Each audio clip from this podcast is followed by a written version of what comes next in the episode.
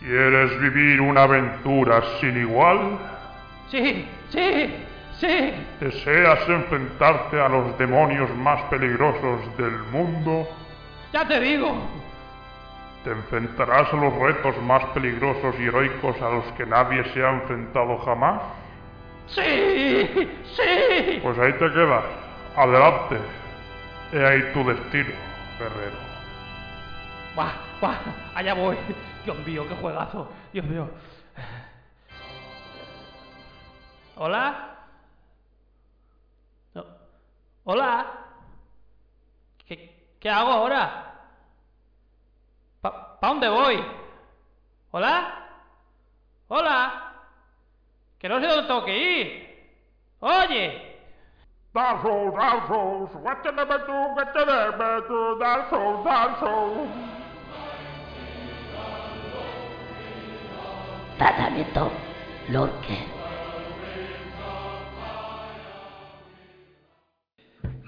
Buenas noches, Juanmi. Muy buenas noches, Oscar, ¿qué tal? Pues aquí con un poquito de eco, porque me da a mí la sensación de que vamos a estar un poco solos, ¿no? Sí. No. Por, por desgracia o por fortuna, sí. ¿no? Eso, sí. Oye, No. por lo segundo. No sé si luego entrará alguno, alguno de estos, pero bueno, vamos dándole tú y yo y si acabamos tú y yo solos, pues bueno, pues nada. Estos, esta gentuza, pues supongo que estará haciendo cosas importantes, porque son gente muy ocupada y muy laboriosa. Bueno, pues vamos a hablar de, de los juegos estilo Souls, entre comillas. Y, y me da a mí que con esto vas a tener vas a tener que tener unas juanolas o algo para la garganta, ¿eh? porque aquí con esto te enrollas todo lo que quieras y más, ¿eh? Me enrollo como una persiana, sí. Con, con este tema. Lo que pasa es que me parece que tiene tantos aspectos sobre los que podemos a- ahondar que. eh, como cuando hice esa vez, en esa ocasión hice el especial, que hubo un momento que no sabía por dónde cogerlo, ¿sabes? Se me hizo una bola enorme, no- sin vértices, ¿sabes? No, no sabía de dónde. Y digo, ¿cómo empiezo, no? ¿Cómo, cómo, cómo abordo esto, no? Se me hizo muy grande el tema de, de, hablar, de haber hablado en el especial de todo lo que es la saga completa. Si me hubiera centrado en un solo título, hubiera sido mucho más sencillo. Hombre, da la sensación de que puedes hacer tres o cuatro especiales seguidos y, y seguir y podría seguir hablando de, de estos juegos, pero bueno. Pues nada, vamos hablar de From Software, por supuesto, esa compañía de chinos timadores que nos trajo un juego llamado Demon Souls, un juego de- del que a lo mejor no se esperaba una repercusión demasiado alta, pero que acabó creando una moda, una moda hasta la actualidad. Un juego y una saga que, se ha convertido en un- una especie de icono representativo del jugador hardcore. Em, una saga con una etiqueta de, de reto, dificultad, y que parece que, que otorga una aura de prestigio al jugador, eh, a aquel, a todo jugador que lo juega, ¿no? Da esa sensación, ¿no? Se ha convertido así un poquito en un en, en la moda del, del jugador hardcore, ¿no? Exactamente. Eh, Demon Souls eh, salió en el, en el 2009, pero no lo tuvimos en Europa hasta el 2010. Es un juego que salió en que salió solo en Japón y en, y en Estados Unidos. Eh, no tuvo la- el apoyo de Sony, a pesar de que se constituía como un gran un exclusivo de, de PlayStation 3. No tuvo la aprobación de Sony y por, en el sentido de que los directivos de Sony no estaban contentos con el juego y no lo apoyaron. Pensaron que un juego de ese tipo pues no iba no iba a gustar al público occidental, que estaba que era un público no más acostumbrado pues a los juegos de hoy en día que vemos, ¿no? Juegos así de corte más casual o más más asequibles o con gráficos, ¿no? Un espectáculo pirotécnico, ¿no? A nivel de gráficos y todo eso. Sí, Entonces es- Demon Souls Sí, no, que iba a decir que es el, es el primero de, de la saga y, y es tu favorito, ¿no? Sí, es mi favorito absoluto de, de toda la saga de From Software es eh, porque representa el 100% de lo, bueno, de todo lo que lo que ha hecho este señor, eh, que es Hidetaka Miyazaki. Vale, vale, que no, es- no, ahora, ahora, ahora nos meteremos con este juego en profundidad. Que antes, por supuesto, te quiero tocar un poquito los cojones con, con una cosa, pero bueno. Eh, esto, esta saga de juegos es, eh, bueno, creo, o me da la sensación de que es un- una saga de juegos amada y odiada a la vez por, por mucha gente. Y es un poquito especial eh, en cuanto a su, a su jugabilidad y el, a su concepto de cómo disfrutar de, una historia y de, y de una saga que envuelve al jugador en una aventura que te hace sentir una aventura soli- solitaria, sangrienta, frustrante, pero también adictiva y épica, ¿no? Y, y pues eso queremos, por eso queremos hablar hoy de, de- del estilo Souls y de sus principales eh, eso, iconos de- del, del estilo Souls, como lo estamos Son llamando. la- las características, ¿no? Más, más relevantes y lo que hacen, ¿no? Lo que definen, ¿no? Pero, pero también vamos a hablar de sus principios y de sus imitadores. Y tal vez del futuro de esta clase de, de juegos. Y, y de principios podríamos hablar del año 95, cuando en PSX un juego llamado Kingsfield hacía las delicias de los, de los amantes de los juegos de, pues eso, de espadazos, de mazmorras. Y que ya tenía unos enemigos así un poquito tenebrosos y, y bueno, que ya parecía que, que From Software demostraba ahí su gusto por, por la fantasía medieval, pero por una fantasía medieval oscura. No, no, no la típica de los caballeros de armadura brillante y, y muy colorida, ¿no? Pero Ya daba la sensación un poquito de juegos así un poquito oscuros, ¿no? Sí, sí, sí. Eh, era un juego gris. Era un juego gris, lúgubre, eh, sin, eh, sin ningún tipo de. Podríamos decir que era pues una especie como de dungeon crawler. Pues era un. Este es el género típico de mazmorra. eh, muy.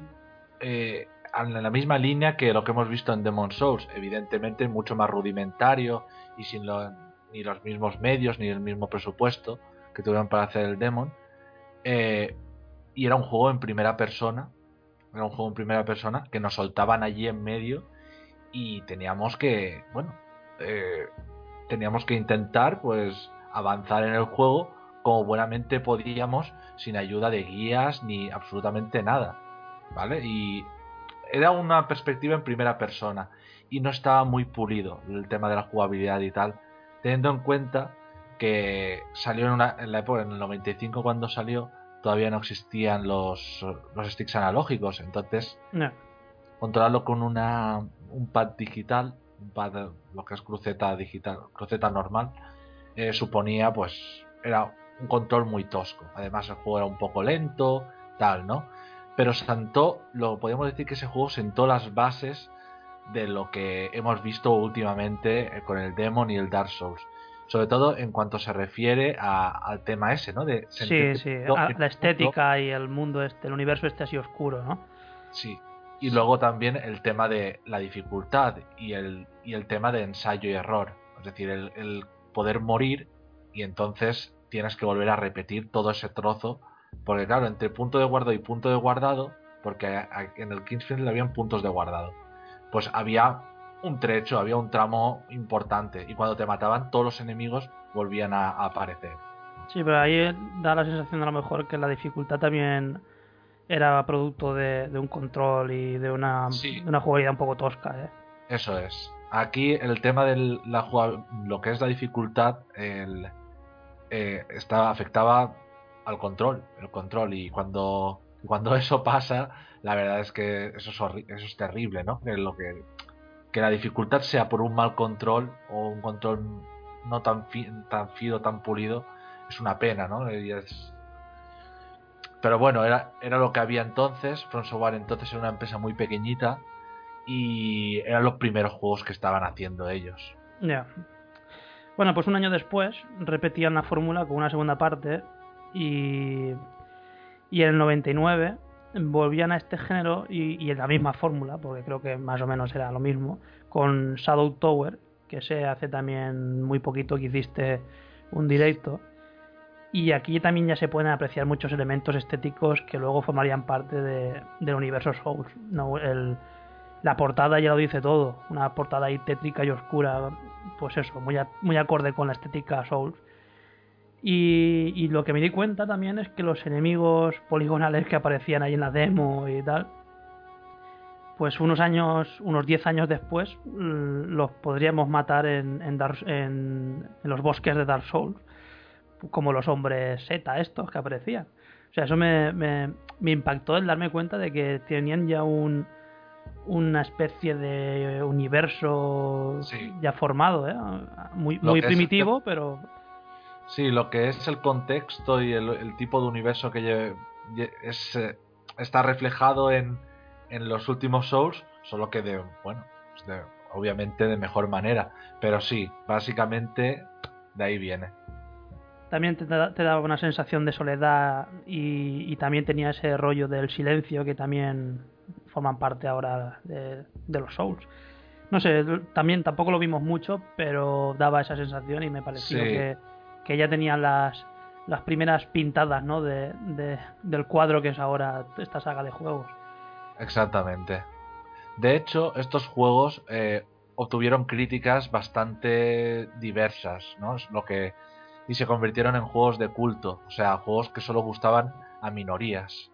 Eh, era un juego que eran juegos que no estaban abiertos a todo el público, tanto por el tema del control como la apuesta del juego, o sea, la mecánica, que no tenías ningún tipo de ayuda, tenías que eh, tenías que apañártelas como fuera y, y no sabías absolutamente nada de nada. O sea, aparecías y empiezas a coger objetos, ítems, tal, no sabes para qué funciona nada. Tenías que experimentar con ellos porque las descripciones de los objetos eran a veces un poco vagas y eso era lo que había, ¿no? La sensación de desesperación, ¿no?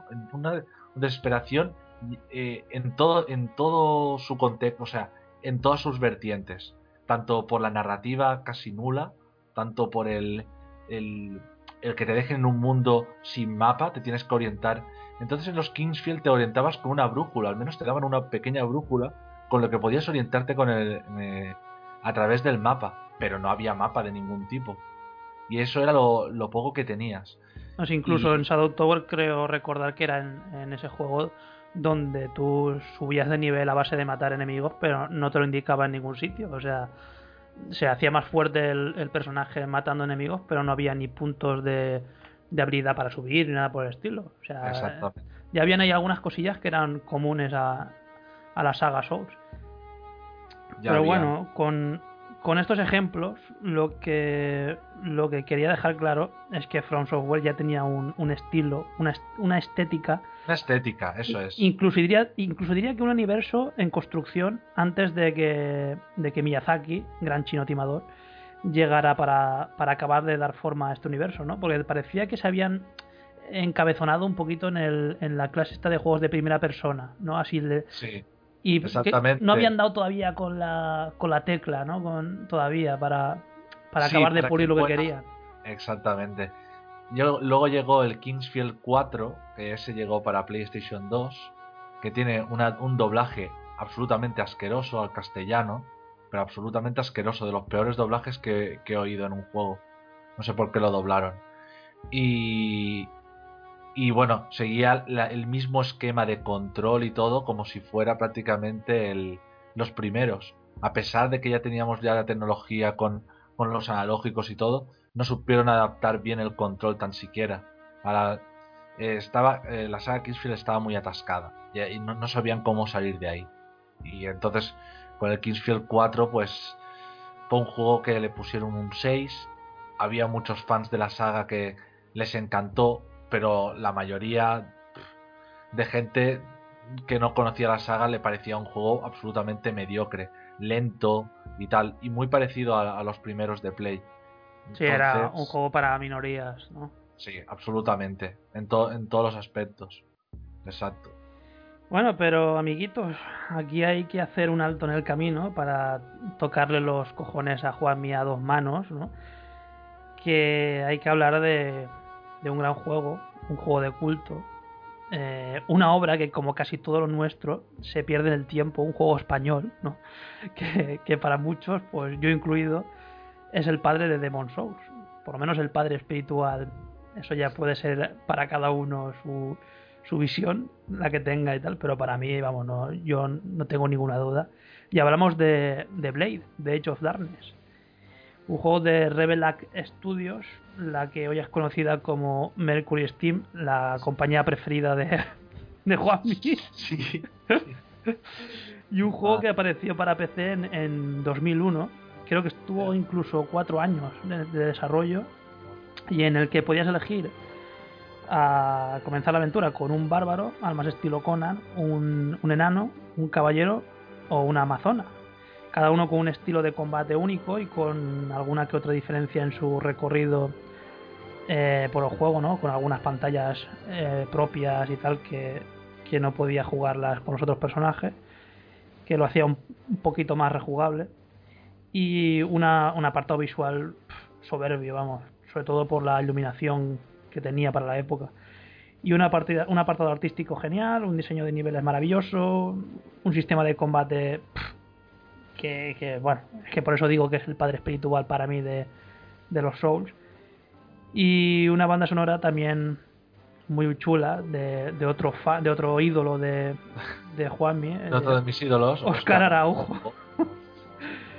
que bueno, pues ju- junto al apartado artístico del juego, la verdad es que le dotaban de una épica que, bueno, yo pocas veces he vivido una épica así en, en un juego. A mí la verdad es que me, me pareció brutal. El sonido, Y también. encima no era un juego fácil tampoco, por eso digo que me recuerda, me re- cuando vi la primera vez eh, Dark Souls y tal, me recordó muchísimo a- al Blade y que tenía muchísima variedad de armas también para la época y cada una de ellas con, con un estilo diferente de, de usarlas y, y depende también de qué personaje llegaba- llevabas, pues tenías una manera de manejarlas y tal, según la clase de personaje que, que hubieras elegido. También tenía algunas armaduras y, y los combates eran espectaculares y gores. Desmembramientos, decapitaciones. No sé. Yo por eso te digo que yo lo veo muy parecido. También tenía bastantes enemigos. eh, una variación de enemigos y, y tal. Estaban los orcos, los trasgos, trolls, minotauros, no muertos, vampiros, demonios. No sé, era, era un juego también muy oscuro. Una estética muy oscura también de, Sí. aunque era una estética diferente a lo que tienen los Souls, porque a lo mejor era una estética un poquito más estilo estilo Conan, un poco a lo mejor más occidental y tal, pero también tenía ese rollito demoníaco y, oscuro que tienen los que tienen los Souls, tío. O sea, me- hay- la verdad es que hay bastantes puntos en común con la, con la saga de los Souls. No sé si lo llegaste a jugar mucho tú aquel. Eh, Sí, yo jugué a Blade en, en su momento. Yo tenía en la época un Pentium 3 eh, de 400 MHz, creo que era. Sí. Y lo jugué. Lo jugué con una tarjeta de 32 megas, que era lo que había. Y y me gustó, me gustó mucho. Mis primeras impresiones con ese juego, la verdad, eh, me encantaron. O sea, lo que es la, la, la sensación, es lo que tú has dicho perfectamente, has retratado perfectamente, esa sensación de crudeza, de estar en un mundo oscuro, hostil, estaba muy bien representado y, y los, los juegos de, de luces son, eran maravillosos. El cómo cercenabas eh, los miembros de los de tus enemigos. Era brutal. y cómo la sangre se desprendía de ellos y la- la sangre era como negra y era roja y negra así. Veías si por ejemplo estabas luchando encima de unas escaleras la sangre corría por las escaleras como si fuera una catarata. Corría así por los estaba muy muy bien hecho. Y bueno podías cercenar no solo cercenar los miembros además podías coger un- una pierna de un ogro y atacar Sí, con ella es verdad. Y lanzar, lanzar las armas o, o lo que o cogías. lanzar las armas Sí, sí, sí, es verdad. Exactamente. Y, y la verdad es que yo, yo me quedé absolutamente flipado con ese juego. Y más después de ver, después de enterarme de que era un juego español, ¿no? Sí, sí, tío, eso. Eh, y, y, eh, no sé, o sea, tú ahí entonces ni siquiera sabías ya no, ni, No, ni no quién, conocía quién nada era de nadie ni nada por el estilo, igual que yo, me imagino, ¿no? Que no sabías ni quién eran Revelac ni hostias vinagre. tío. No, no. En aquella época no, no me fijaba mucho en las, en las desarrolladoras ni nada. O sea, era simplemente jugar el juego y, y me gustó mucho el, el color de los escenarios del día, o sea, de- la luz del día y cómo, cómo se veía esa oscuridad. Es que se palpaba la sensación de... eh, un- como una sensación de, de gri- gris, así como... No sé explicarlo, una... Sí, Una como, oscuridad. como, como los mundos de. El mundo de Conan, espada y brujería y tal, Sí, así sí. oscura. Tío, sí, me gustó. A mí me gustó mucho también. Y, y, y habían. Y los enfrentamientos contra los jefes eran súper épicos también. Ahí que que te movías. Podías ladear, podías golpear, ¿no? Pero, pero bueno, que.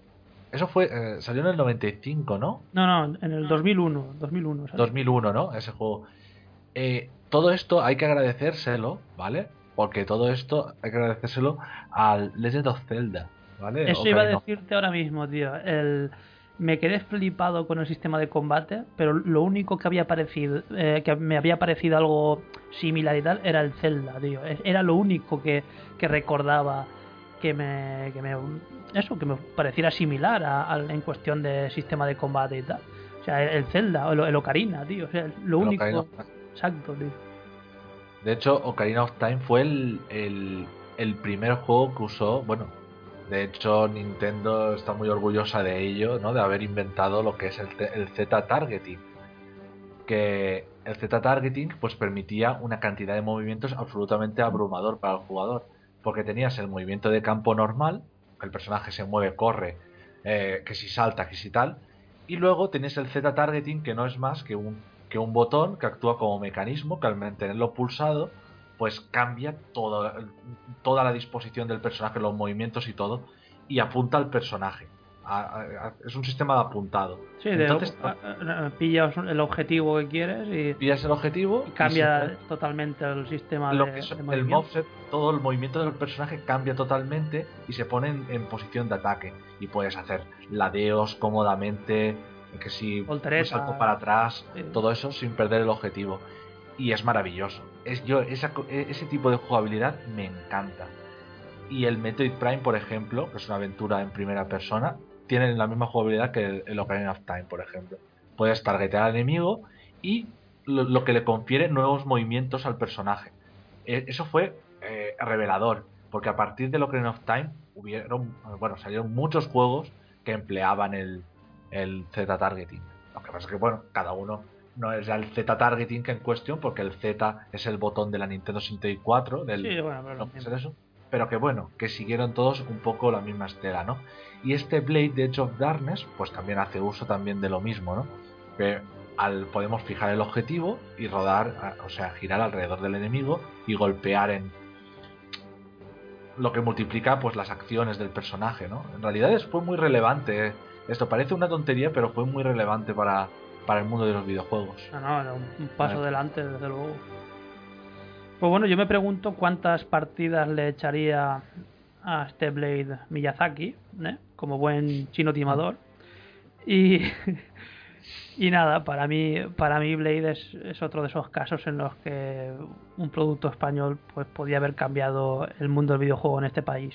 Pero como siempre, pues por unas cosas u otras, siempre llegamos tarde o, tenemos mala suerte se ve que las malas ventas del juego pues hicieron que se cancelara una segunda parte que iba a salir y sobre todo un, un port a Xbox, tío. Iba a salir un port a... Sí, yo eso lo desconocía. Sí, sí, yo lo, lo leí el otro día y yo me imagino, tío, si, si esto si esto no hubiera pasado, si se hubiera llevado a cabo ese port y hubiera salido el juego para Xbox y hubiera tenido una, una buena aceptación el juego y tal, eh, a lo mejor tal vez incluso ahora estaríamos hablando de, de una saga Souls muy diferente a lo que conocemos, ¿no? Porque a lo mejor sí que si Blade hubiera sido mucho más conocido, a lo mejor el, entre comillas, por supuesto, el plagio, entre comillas, plagio, o, Claro. o, eh, a lo mejor no hubieran querido que, que hubiera sido tan evidente y a lo mejor hubieran tirado por otro camino. Con... Quizás, quizás hubieran, bueno, quizás hubieran seguido con los Kingsfield, tal con, con el mismo esquema con los Kingsfield, pero claro, ya les estaba yendo, no les estaba yendo nada bien. Claro, por eso digo que no sé, vete a saber si A saber cómo hubieran, qué hubieran hecho ellos. No las sé. cosas, ¿eh? Como son. son... Bueno, de hecho, tu otro, otro de tus ídolos, sobre todo Enrique Álvarez, eh, dijo que le preguntaron sobre cuándo, iba a- cuándo iban a retomar, pues eso, la, la- la saga, bueno, la saga, la franquicia, como quieras llamarlo, la IP de, de Blade. Eh, supongo que le preguntarían por, por algún retomarla en plan de hacerlo en la actualidad o alguna cosa así. Y el tío contestó que, que ya lo habían hecho otros, que ahí estaban los, los Dark Souls. Vamos, que el tío considera que está totalmente inspirada Dark Souls en, en cierta manera en, aquel juego que hicieron en- aquí en España, vamos. Sí. Ti eso te, te- supongo que te encantará, ¿no? Que alguien tan admirado por ti pues diga, diga eso. Sí, que le cagarían la gorra. La verdad es que yo me, me descojoné cuando me di cuenta que que este juego de Blade era de, de esta gente, tío. Después de todo lo que has rajado por, por los Castlevania y tal.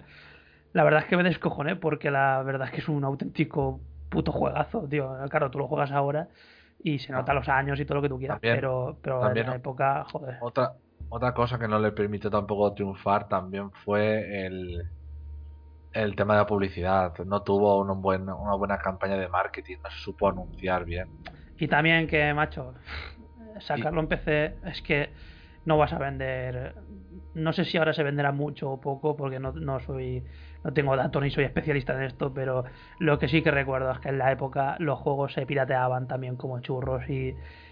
Y bueno, depender solo de las ventas de PC y tal, un juego que han estado durante cuatro años en eh, ha estado durante cuatro años en desarrollo y tal, si encima no vendieron apenas en, en Estados Unidos ni, en- ni donde intentaron, pues supongo que, vamos, si no recuerdo mal, creo que incluso llevó a a la, a la bancarrota, a la compañía, o sea, ahora- o, esto lo estoy recordando de memoria, a lo mejor mm, estoy metiendo la gamba, pero vamos, ¿Qué, eh, qué compañía re- revelar? Sí, creo que sí, creo que fue.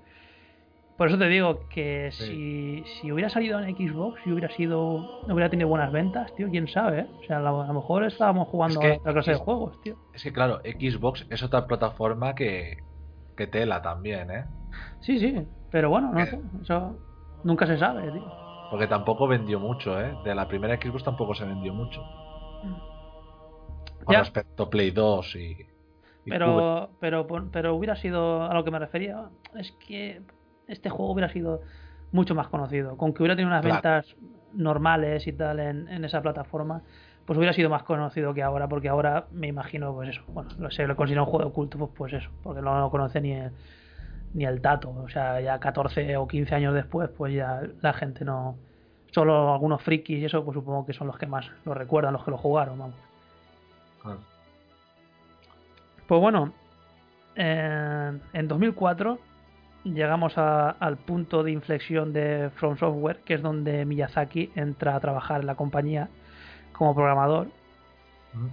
Y bueno, el tío se ve que trabajó en la saga de Armored, Armored Core. Armored sí. Core, exactamente. Y se hace, bueno, pues se hace conocido por crear un juego llamado Demon Souls en 2009. Y bueno, eh, hablando en serio, ¿tú crees que el tío eh, llegó a conocer el Blade? Hombre, yo, eh, yo estoy todo es convencido de que sí. Yo estoy Todo- convencido de que sí, tío. Veo demasiadas semejanzas, Y tío. puede, fíjate tú que puede que Miyazaki fuera un oportunista.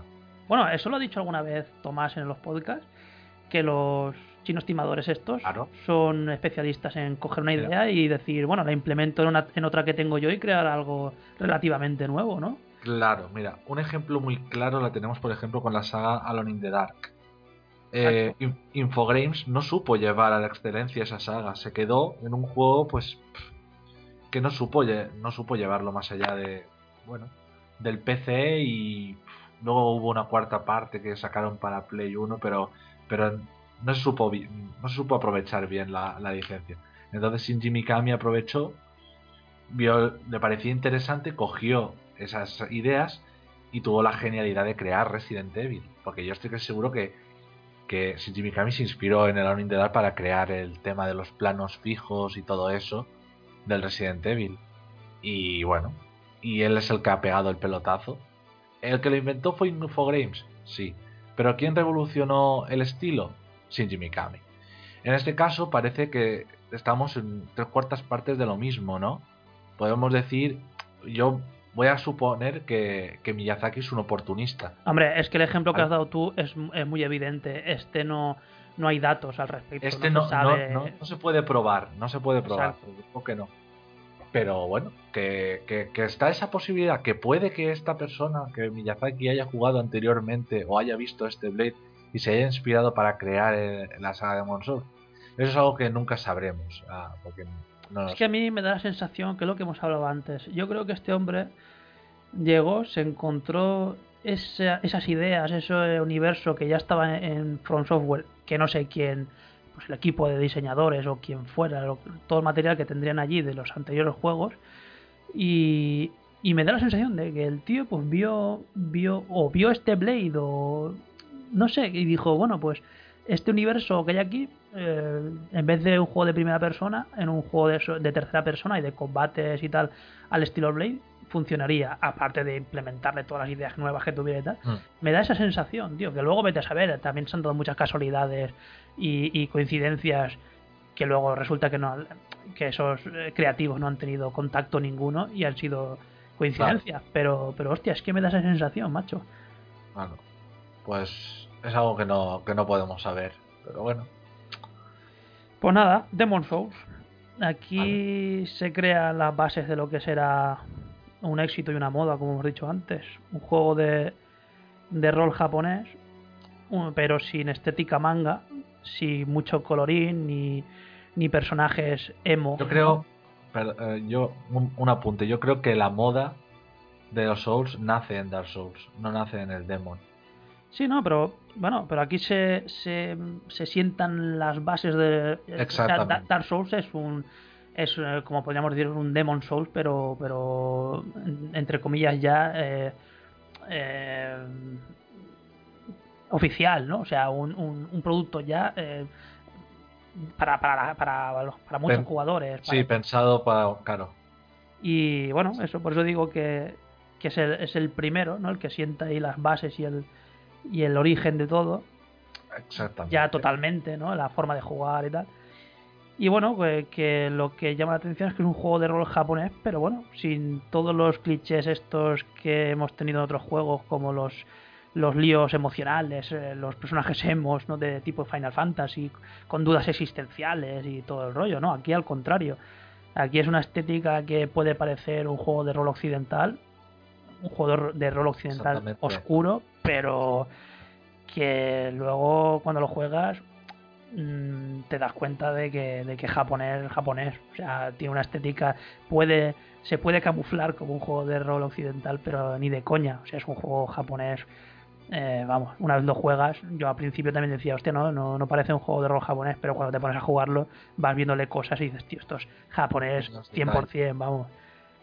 Y nada, lo que estabas diciendo tú, un juego que parecía destinado a pasar sin pena ni gloria, pero Eh. como el Blade, pero que, que incluso Sony parecía que iba a ayudar a eso, a que para, a que pasara desapercibido, Sí, y- pero que luego no fue así. Claro, luego resultó que hubo lo que se llama boca oreja, ¿vale? O sea, el, eh, se hizo eco de la calidad de este juego, tanto en Estados Unidos como en Japón. Eh, esto, bueno, los europeos se- se enteraron de, de lo bueno que era el juego tal, y hubo una, época, un periodo donde los europeos importábamos el, el Demon Souls. De hecho, fue de los juegos más importados de, de PlayStation 3. Y, y bueno, y había muchos artículos que hablaban de por qué es tan bueno Demon Souls, por qué no sé qué, no sé cuánto, ¿no? Y, y tal. Podéis encontrar bastantes artículos de ese tipo, los podéis encontrar. Y, y claro, eh, mucha gente recurría a, la importa- a recu- a recurrir a la importación. Entonces eso lo vio Namco Bandai, se fijó en, eh, se fijó en ese detalle y entonces antes de que, bueno, dijo, pues bueno, pues vamos a, vamos a traer Demon Souls a, a Europa. Sea, a ver si lo rentabilizaban todo lo que pudieran, vamos. Claro, para vieron que tenía cierta aceptación y que la gente estaba hablando cosas muy buenas de ella y que la gente lo estaba importando, pues dice, vamos a aprovechar y vamos a llevar Demon Souls a Europa. Entonces, Demon Souls, que salió en el 2009 eh, en Japón y Estados Unidos, no lo vimos hasta junio del 2010 en Europa, que salió en una edición coleccionista que se llama Black Phantom Edition, que incluía, bueno, que, bueno, era bastante limitada, era, la, tirada de esa edición era muy corta.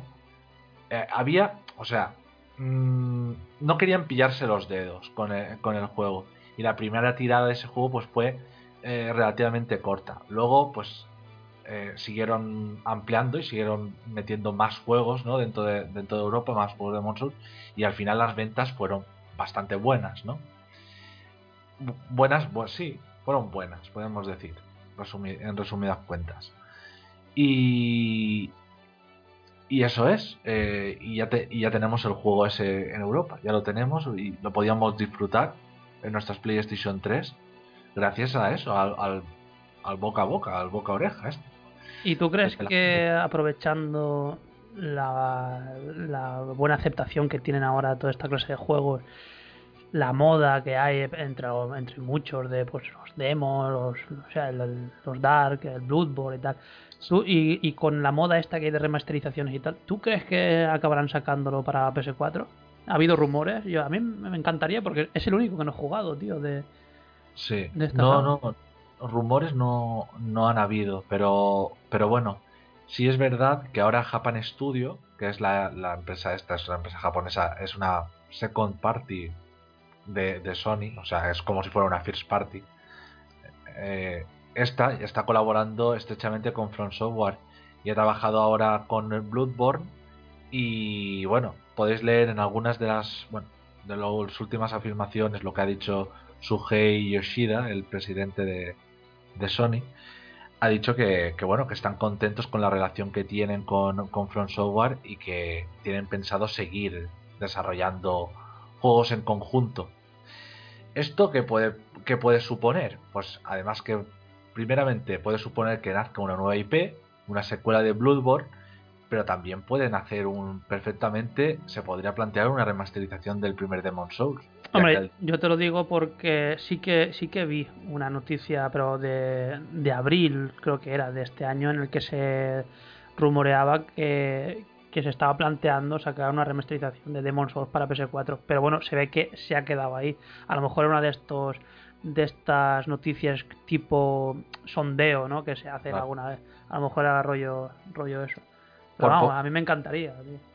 Por posible, posible es. Porque eh, están estrechamente ahora los dos, están muy juntos ahora Sony con, con From Software, en este, bueno, Japan Studio y From Software, y es muy posible que veamos, es muy posible ver Demon Souls remasterizado, ahora más que nunca, ¿no? Sí, yo Hubo, creo que- hubo un periodo que no, el periodo de Dark Souls, ahí no había ninguna posibilidad de que se haya remasterizado, pero, pero ahora con la nueva alianza, sí Yo- es posible que... tengo la esperanza de que como quedan unos meses para que salga Dark Souls 3 se, le, se animen a sacar un, una remasterización antes de que salga el, Dark Souls 3 o si no pues después pero vamos a mí me encantaría que lo hicieran ahora a principios de este año que viene. El...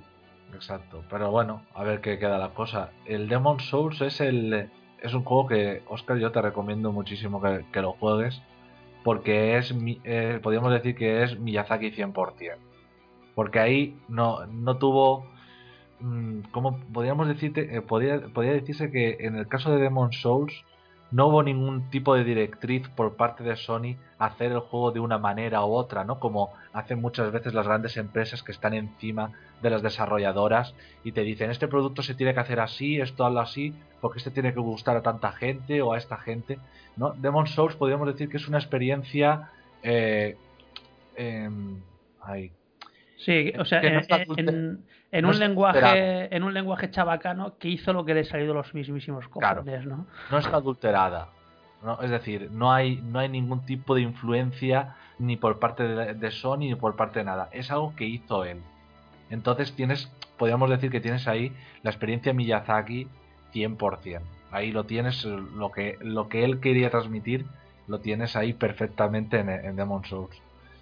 Eh, tanto por es que claro, ahí tiene sentido todo lo que quizás no tiene ya tanto sentido en los nuevos juegos de Souls, en Demon Souls tienen un sentido capital, ¿no? Es como por ejemplo, es que claro, sin poco entrar en detalles, pero bueno, os comento uno, el tema de los atajos. Los atajos es una característica ya muy típica de, de- de los Souls, que es que cuando hemos avanzado hemos tomado el, tip- el recorrido, ¿vale? Hemos, hemos, eh, durante ese recorrido hemos estado un largo tiempo eh, matando monstruos, tal, hemos sorteado muchísimos peligros y llegamos a un punto que vemos una puerta o vemos algo que podemos abrir y lo que ¿qué pasa con eso? Que cuando la próxima vez que muramos, ese atajo está abierto y, lo- y nos sirve pues para lo que para los usodichos, para atajar, para evitarte hacer el camino principal y acortar, ¿vale? Eso, por ejemplo, en el Dark Souls ya prácticamente no tiene ningún protagonismo. Sobre todo ya cuando coges lo del tema de, de ya poder teletransportarte de hoguera en hoguera, ya no tiene sentido. Hombre, para mí, para mí sí que los tienen. Lo que pasa es que, al igual que Bloodborne, para mí sí que los tienen. Lo que pasa es que, claro, como no he jugado al Demon Souls, me imagino que tiene que ser un nivel mucho más exagerado en Demon Souls. Exactamente, exactamente. En el caso del Demon Souls es más aliviante. Encontrar un atajo es. Oh, hostia, he encontrado un atajo, ¿no? En el Dark Souls, bueno, abres una puerta y dices, bueno, pues mira, un atajo, ¿no? No sé explicarlo, pero. Ah, es- pues mira, a, a raíz de lo que estás contando, te voy a hacer una pregunta. ¿Es Demon Souls el más hardcore de toda la saga, de los Souls, de Bloodborne incluido y tal? ¿Te parece Sí. es el más hardcore, no? el más hardcore de todos, sí, exactamente. O sea, que el nivel de dificultad es todavía mayor que... O sea, para Es- ti, tú dirías que es el más difícil de, de todos. No es, no es más difícil, el Dark Souls también es difícil. La parte del gordo y el flaco, por ejemplo, la de Orstein y Smaug, esa es bastante complicada ta- también. No te diría que es más difícil. Lo que pasa es que el sistema, es más el sistema y lo que lo complica todo, ¿vale? El- Sí, no, no, yo me refiero, en general, es un juego más, Es hardcore. más sí. costoso, ¿no? Más de más paciencia Sí. incluso que un Dark Souls, ¿no? Si hablamos a, a grosso modo, o sea, es más, es más complicado que, que Dark Souls. Y es, y, es más corto ¿eh? que ninguno, pero es más complicado. Ah, es más, cor- más corto que incluso Bloodborne. Eh, exactamente. Más o menos, sí. Un poquito. Muy parecido al Bloodborne. Quizás a ese tamaño un poco menos. sí. Muy bien. Y, y es eso. Ahí tienes. En Demon Souls es como. Demon Souls es lo más parecido a Kingsfield. Pero en tercera persona. Para que os hagáis una idea. Es como si fuera el Kingsfield, pero con todo lo bueno que tiene el Dark, ¿no? Lo del tema de apuntado y tal. Pero lo que es la temática, ¿no? Lo que hemos hablado de la estética que tienen los Kingsfield y eso. En el Demon Souls está muy bien representado eso. Pero bueno, en, en Demon Souls ya, ya se hace patente lo del el abandono al jugador y, y tal, ¿no? O sea, es, es el, el primero que ya, vamos, te tira como un De- perro al, al de juego. hecho, de hecho eh, el tema de la vida y muerte, ¿vale? La dualidad de vida y muerte que tanto hemos visto en juegos como el Dark Souls o el, o el Dark Souls 2. Bueno, el Dark Souls 2 es maldito o no maldito, no sé. Bueno, cada uno tiene sus peculiaridades. En el, Demon, ¿vale? Eh, morir, o sea, estar en estado muerto era, era terrible, ¿no? Porque no tienes humanidades para gastar.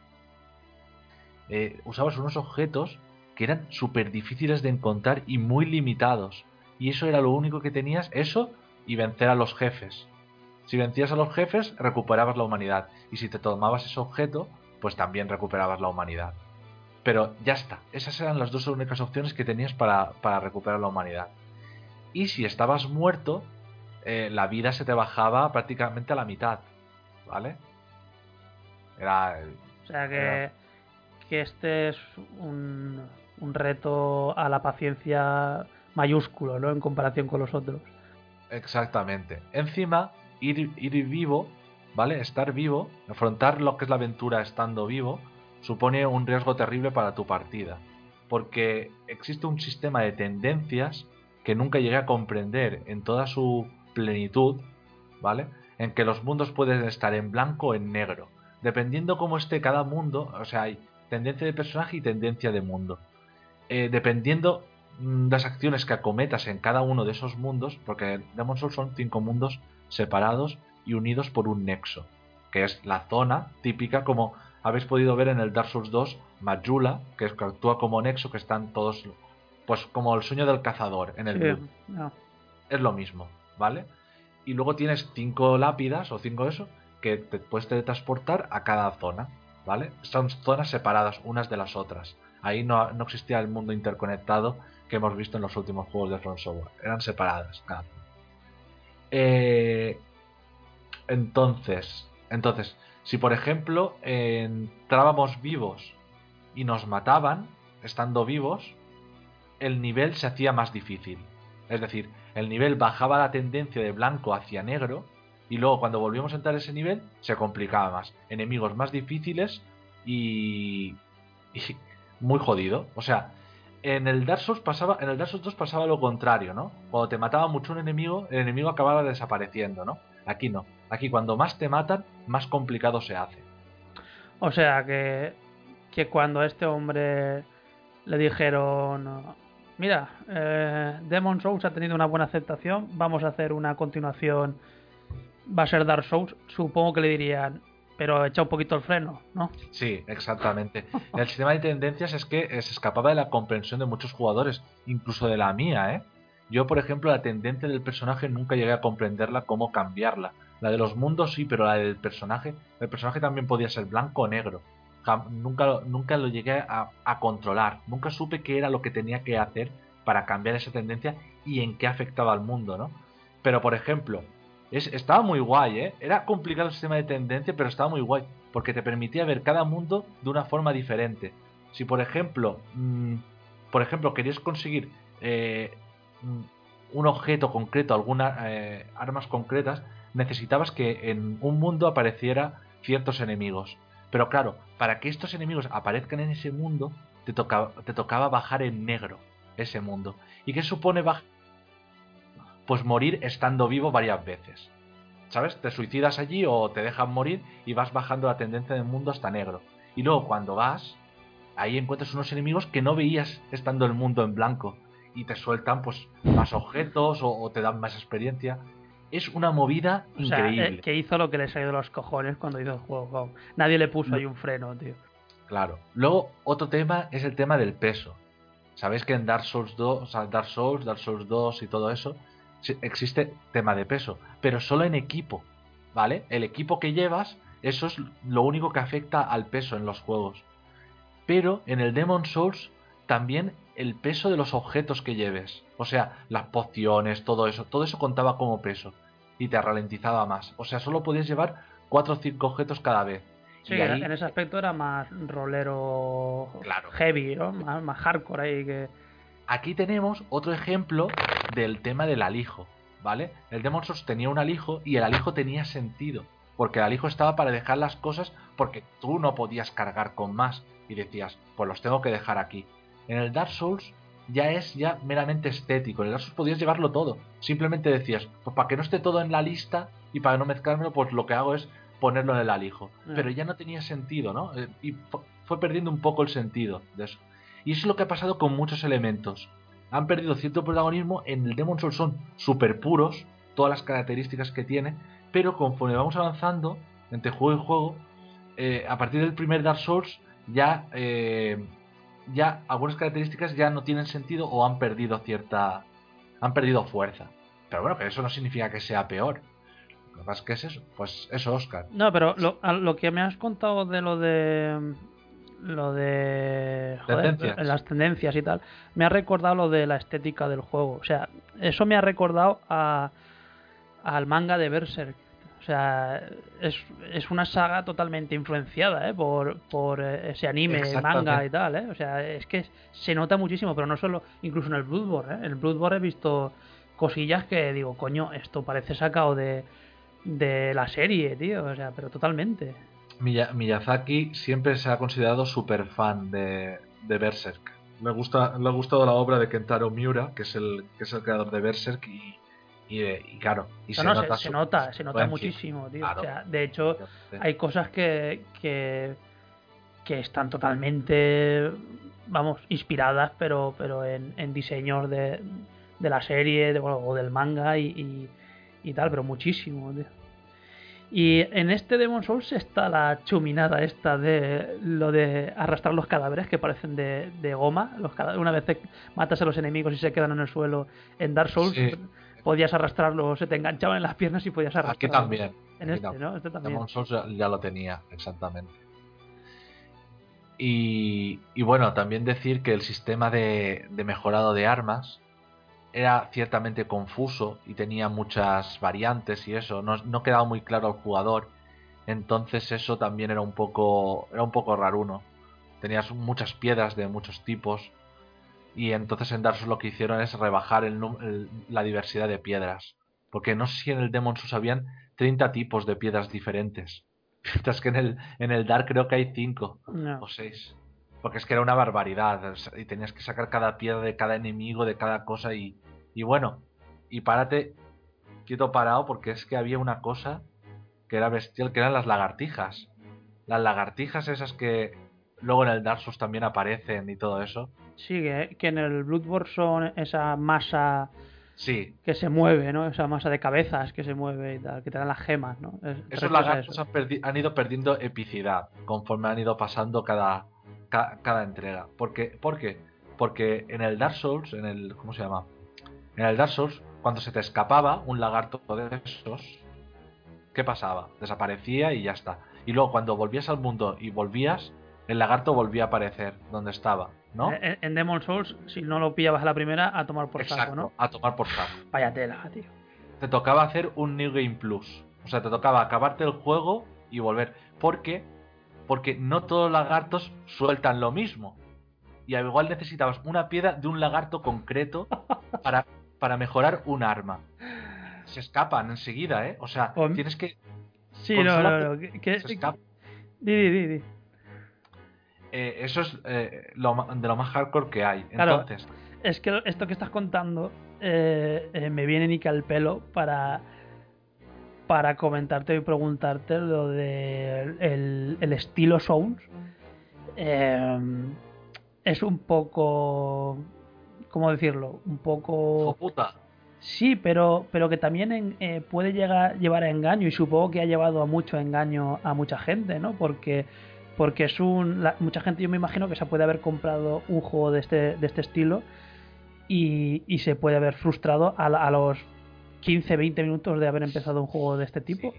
O sea, hecho- si se llevan si se llevan el juego de la tienda o eh, por culpa de, de imágenes que han visto de vídeos o de o de la moda o del hype que se crea cuando la gente habla de un nuevo juego de este estilo de From Software o y tal em, yo me imagino que habrá mucha gente que este estilo de juego habrá dicho pero esto qué cojones es o sea la- en la- el caso más bruto por lo que me cuentas y tal es este Demon Souls. Sí, el Demon Souls, de hecho, cuando lo acabas de empezar, el inicio del juego, está, está hecho para, para, para que solo lo jueguen unos pocos jugadores, para que no lo jueguen todos. Tiene, ti- está hecho con muy mala leche y el principio está confeccionado para que la gente que no tenga paciencia lo deje a la primera de cambio. ¿Sabéis por, ¿Sabes por qué? Porque el principio eh, no puedes aumentar nivel, ¿vale? No puedes farmear, no puedes hacer nada. Y tienes que pasarte el primer boss. O sea, tienes que hacer un recorrido enorme y llegar hasta el primer boss y matarlo. Entonces, solo entonces podrás usar esas almas que has acumulado para poder subir nivel en el nexo. El- la primera parte es muy dura. Entonces está hecho pues para... sí ¿Sabes? para que sepas lo que te vas a encontrar no Eso es un- como un filtro. Eso, es un fi- eso es como un filtro y ahí Claro. mucha gente deja de jugar. Pero es el- que te lo digo porque yo me imagino que mucha gente vería vería las imágenes en vídeos, en fotos. Claro, tal. y se dejaba... Claro, tú, gustaba, tú estaba- ves una estética de, de- de guerreros, de caballeros, dragones, bichos y tal, combates y tal, y joder, eso eso ah, visualmente llama, tío. Claro, a cualquiera gusta, ¿no? Eso. Claro. Y no será poca, ¿eh? La gente que se habrá comprado el juego y se habrá llevado un chasco tremendo, ¿no? Claro, por eso te digo que, que el juego es un Eso lo hemos visto incluso ahora es recientemente. chino, con chino timador total, el juego, tío, el propio juego, ¿eh? Claro, eso lo hemos visto también con el Bloodborne. Vete a cualquier tienda y verás la cantidad de Bloodborne de segunda Sí. mano que hay. Sí, eso me, a mí la verdad es que me, Claro. me llamó la atención. Pero bueno, luego ya, cuando lleguemos a lo de Bloodborne ya lo comentamos. Pues bueno, si quieres añadir algo más del, de Demon Souls, si no pasamos al, al Dark. Vale. El, una cosita. mm, El Demon Souls eh, se porta muy mal con los. Con los. Vamos. Con los recién llegados, con los novatos, con los nuevos. Es un juego que a mí que me costó también dominar, ¿eh? Al principio. Fue mi primer juego. Así que probé y me impresionó, ¿no? Por. Me, sorprendió mucho el todo, el. y digo, hostia, esto es un juego diferente, nunca había jugado algo así, ¿no? El- te da la sensación que no, no has jugado a nada parecido y, y me encantó, ¿no? Y está muy bien hecho de tal forma que eh, hay muchos juegos donde la dificultad hace que abandones el juego, ¿sabes? Dices, a tomar por culo. Pero Demon Souls está confeccionado su mundo, igual que pasa en el Dark y todo eso, para que no lo dejes. Ya sea por... Esto que estás comentando es, se puede, yo creo que se puede extrapolar a, a, a todos todos. los Souls y el Bloodborne y tal, Exacto. solo que por lo que me cuentas, pues este es todavía más exagerado. ¿no? Este es muy duro. Este es, eh, este es el juego, Demon Souls es el juego más duro de la, de la saga, porque no se anda con convencionalismos de, de- de- La gente no. Esto es un juego puro de autor, ¿sabes? Sin ningún tipo de influencia externa y como debe ser. Y por eso para mí, ya solo por ese aspecto, ya me parece ya el mejor, el, el mejor juego de, de la saga. Sí, también es el que más sorprendió. eh. Sí, y otra cosa, tiene eh, los enemigos finales más sorprendentes de toda la saga. Porque al fin y al cabo, la mayoría de enemigos de los juegos que han ido sacando últimamente del Dark Souls 2 y Bloodborne, las estrategias se basan en golpear al enemigo hasta matarlo y ya está. Pero en el Demon Souls, cada uno te sorprendía con algo, ¿sabes? Había, por ejemplo, y quiero recordarlo, había un jefe en, eh, en Torre del Atria que eso es una auténtica maravilla. Eso me pareció absolutamente brillante. Y era. Y, y ya acabo, solo explico ese Ah, jefe. ¿vale? Que se llama el monje loco o algo así, creo, no, no me acuerdo del nombre. Bueno, el caso es que si tú, por ejemplo, estabas jugando en, ese, en esa fase, eh, podías tener la suerte, ¿vale? Podías tener la suerte, entre comillas, de ser invocado por el jefe, por el boss de ese nivel, al lugar donde está el boss y ocupar su lugar. ¿Sabes? Tú ocupar el lugar del jefe. Y tú te conviertes en el boss del nivel. Te conviertes en una especie de jefe y estás esperando en esa habitación hasta que entre un jugador y se enfrenta a ti. En, una- en un combate PvP. Es, es absolutamente increíble. Y sales y eres un jefe, eres el boss, el jefe. Y le suena la canción y todo. Y te enfrentas al jugador. Tiene, tiene cosillas, tiene unos jefes, los más originales que he visto en, en ningún juego. Y es por eso que recomiendo encarecidamente, si os ha gustado Dark Souls, que juguéis a Demon, porque os va a dar unas sensaciones y unas cosas absolutamente eh, maravillosas que no, no habéis visto. Bueno, y, luego tiene otros jefes que se matan de formas diferentes. Son jefes que saben sorprender, que dices, hostia, ah, me enfrento a una nueva amenaza que tengo que afrontar de alguna forma, ¿no?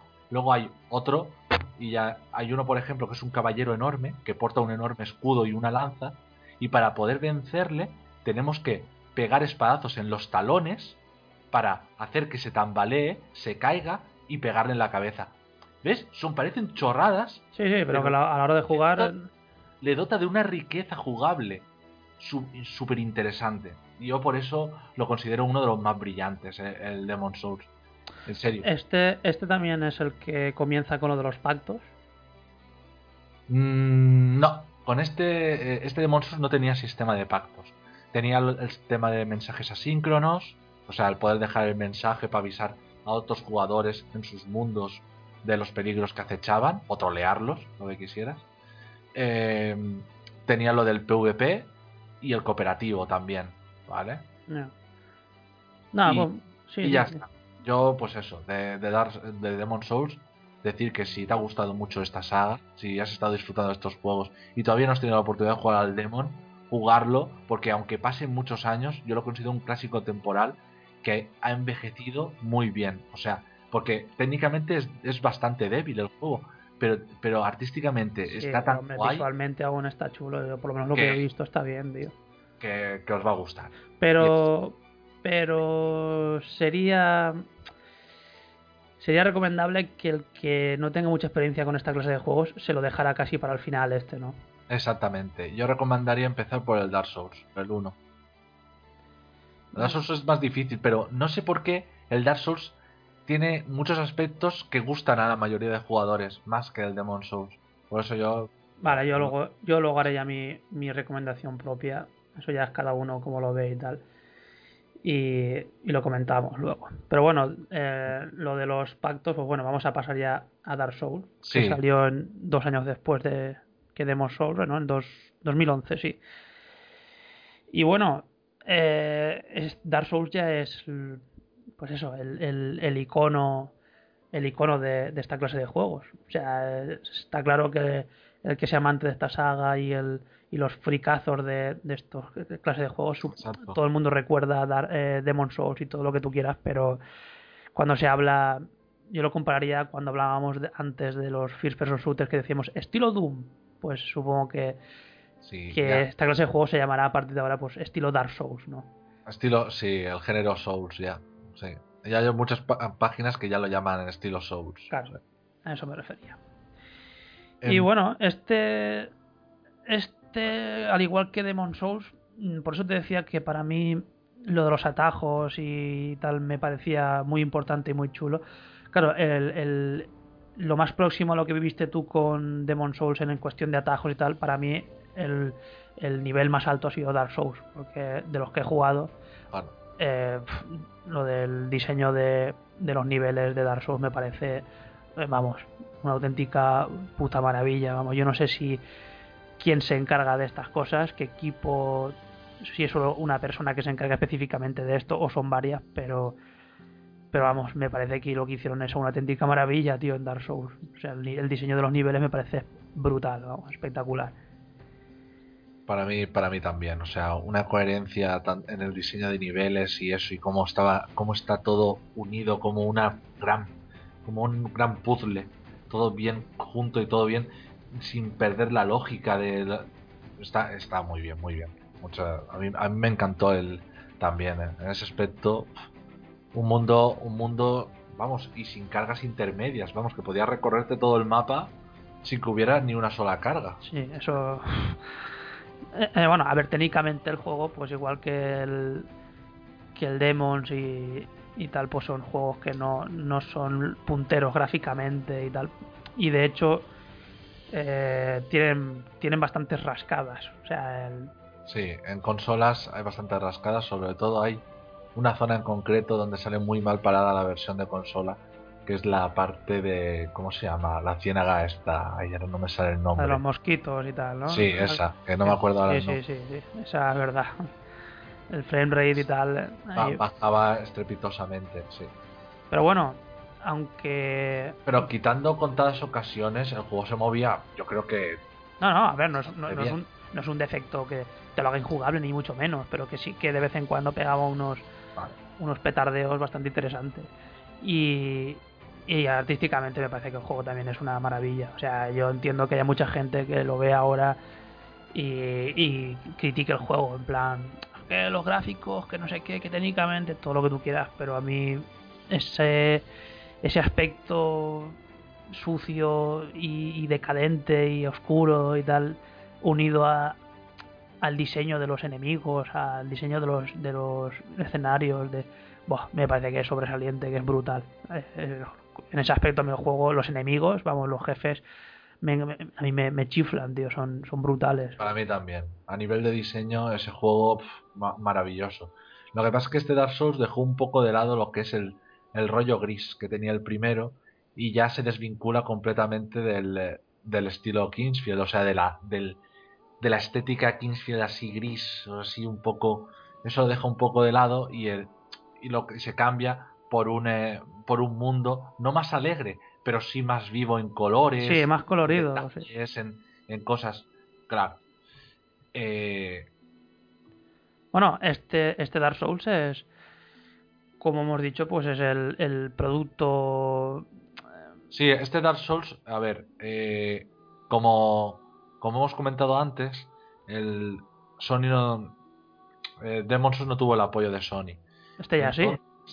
¿Eh? Este, este es el lanzamiento ya con el apoyo de, detrás de Sony y tal, ¿no? Que, que, que lo, lo lanzó directamente ya eh, a Europa, a Estados Unidos y tal, me imagino, ¿no? ¿Cuál? El Dark Souls.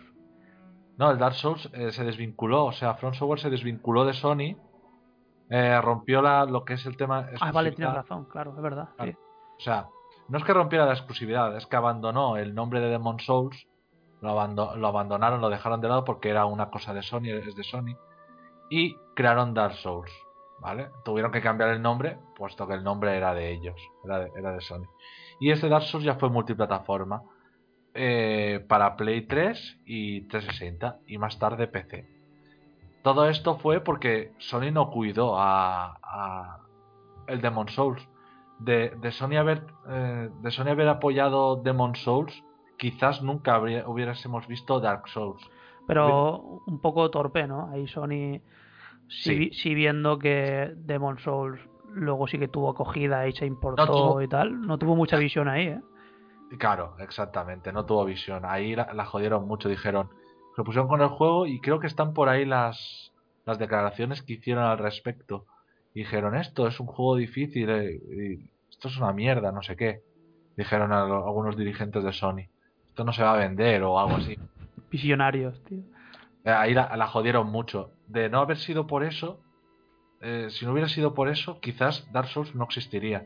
Y estaríamos viendo Demon Souls 1, 2 y así. Eso es lo que habríamos visto. Y otra cosa. eh, el Dark Souls con respecto al Demon Souls son muy parecidos. Eso también tengo que decirlo. Se nota que lo que se quiso hacer ahí es una especie como de mm, dar a conocer lo que ya existía del Demon, en- eh, pero, pero en el Dark.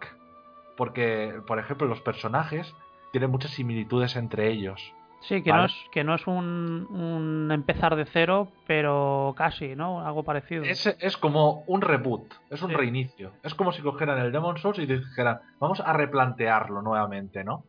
Y es lo que hicieron, básicamente. Entonces, tenemos eh, personalidades del Demon Souls, de los personajes que salen en el Demon, tenemos la- esas personalidades equivalentes en el Dark Souls, ¿vale? Incluso Parches la Hiena sale también en el, en el Dark Souls y hace lo, y hace lo mismo que en el Demon.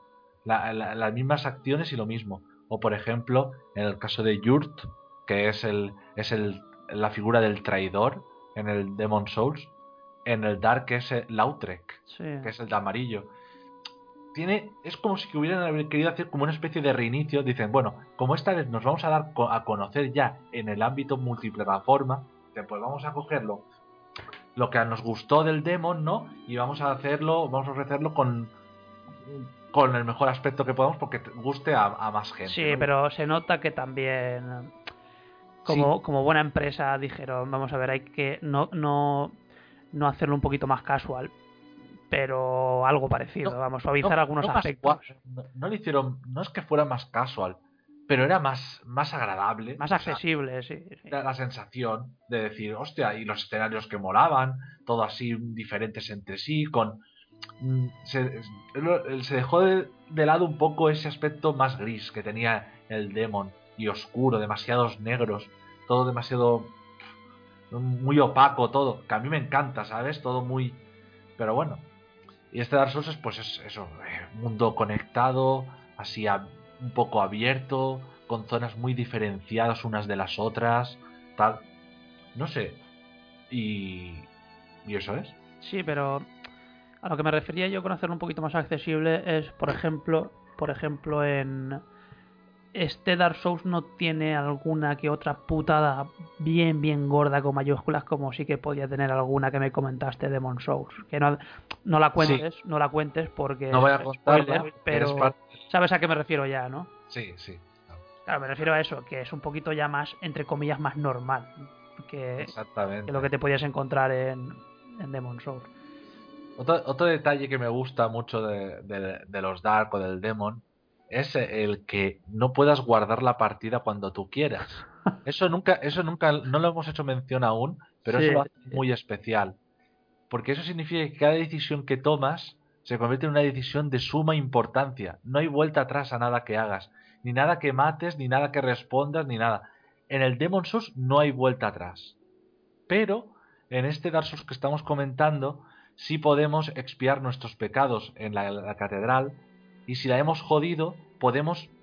A ver, a ver, a ver. Los ejemplos son: tú tienes un NPC con el que hablas o te ofrece cosas y tal, tú le metes un espadazo, como no has podido grabar antes para experimentar qué se siente ni nada, la cagas. Lo que pasa es que en este Dark Souls tienes lo que yo llamaba el padre Apeles, que era un, un monje o un cura o algo así parecido, con el que tú pagabas tus buenas almas y el tío te, Exactamente. te perdonaba lo que habías hecho y ya podías volver a jugar normal. Eso en Demon Souls no lo tienes. Esa, ¿no? esa figura no existe. La figura del que te expió los pecados no existe. Entonces, entonces, a poco que se te escape un espadazo, Eso es una putada. o mate- o mates a alguien, o a- tomes una mala decisión, la has jodido.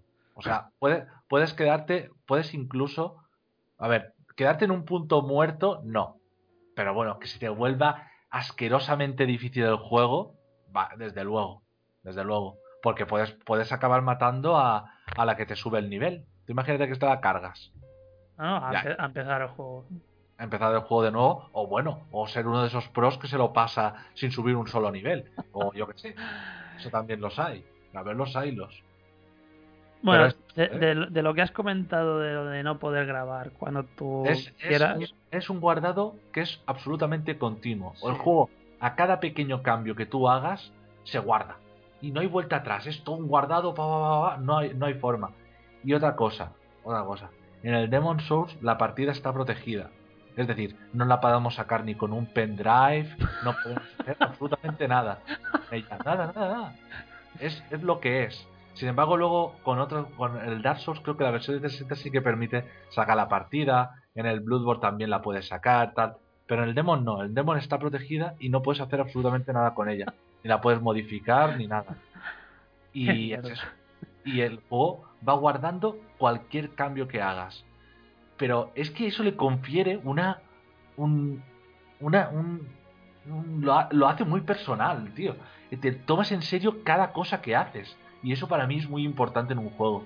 A mí, esto es lo que. Yo necesito sentirme que hago las cosas y que las hago se- serio. O sea, que quiero hacerlas y las quiero hacer. No, no como por ejemplo los juegos de hoy en día, tío. Que llega el Tomb Raider, me llega aquí, llego a Lara, veo un, un obstáculo que no puedo sortear. ¿Y qué es lo que hago? Claro, como no pierdo nada, pego un salto si me mato, no pasa absolutamente nada. Si voy a salir justo aquí al lado, pues lo vuelvo a intentar. Entonces, no, no te genera ninguna tensión, ni se te producen dilemas, ni nada, ni pienses, ¿qué cojo? ¿Hago esto? o hago-?". Después pruebo ambas, o hago... En el demo no, no existe esa posibilidad.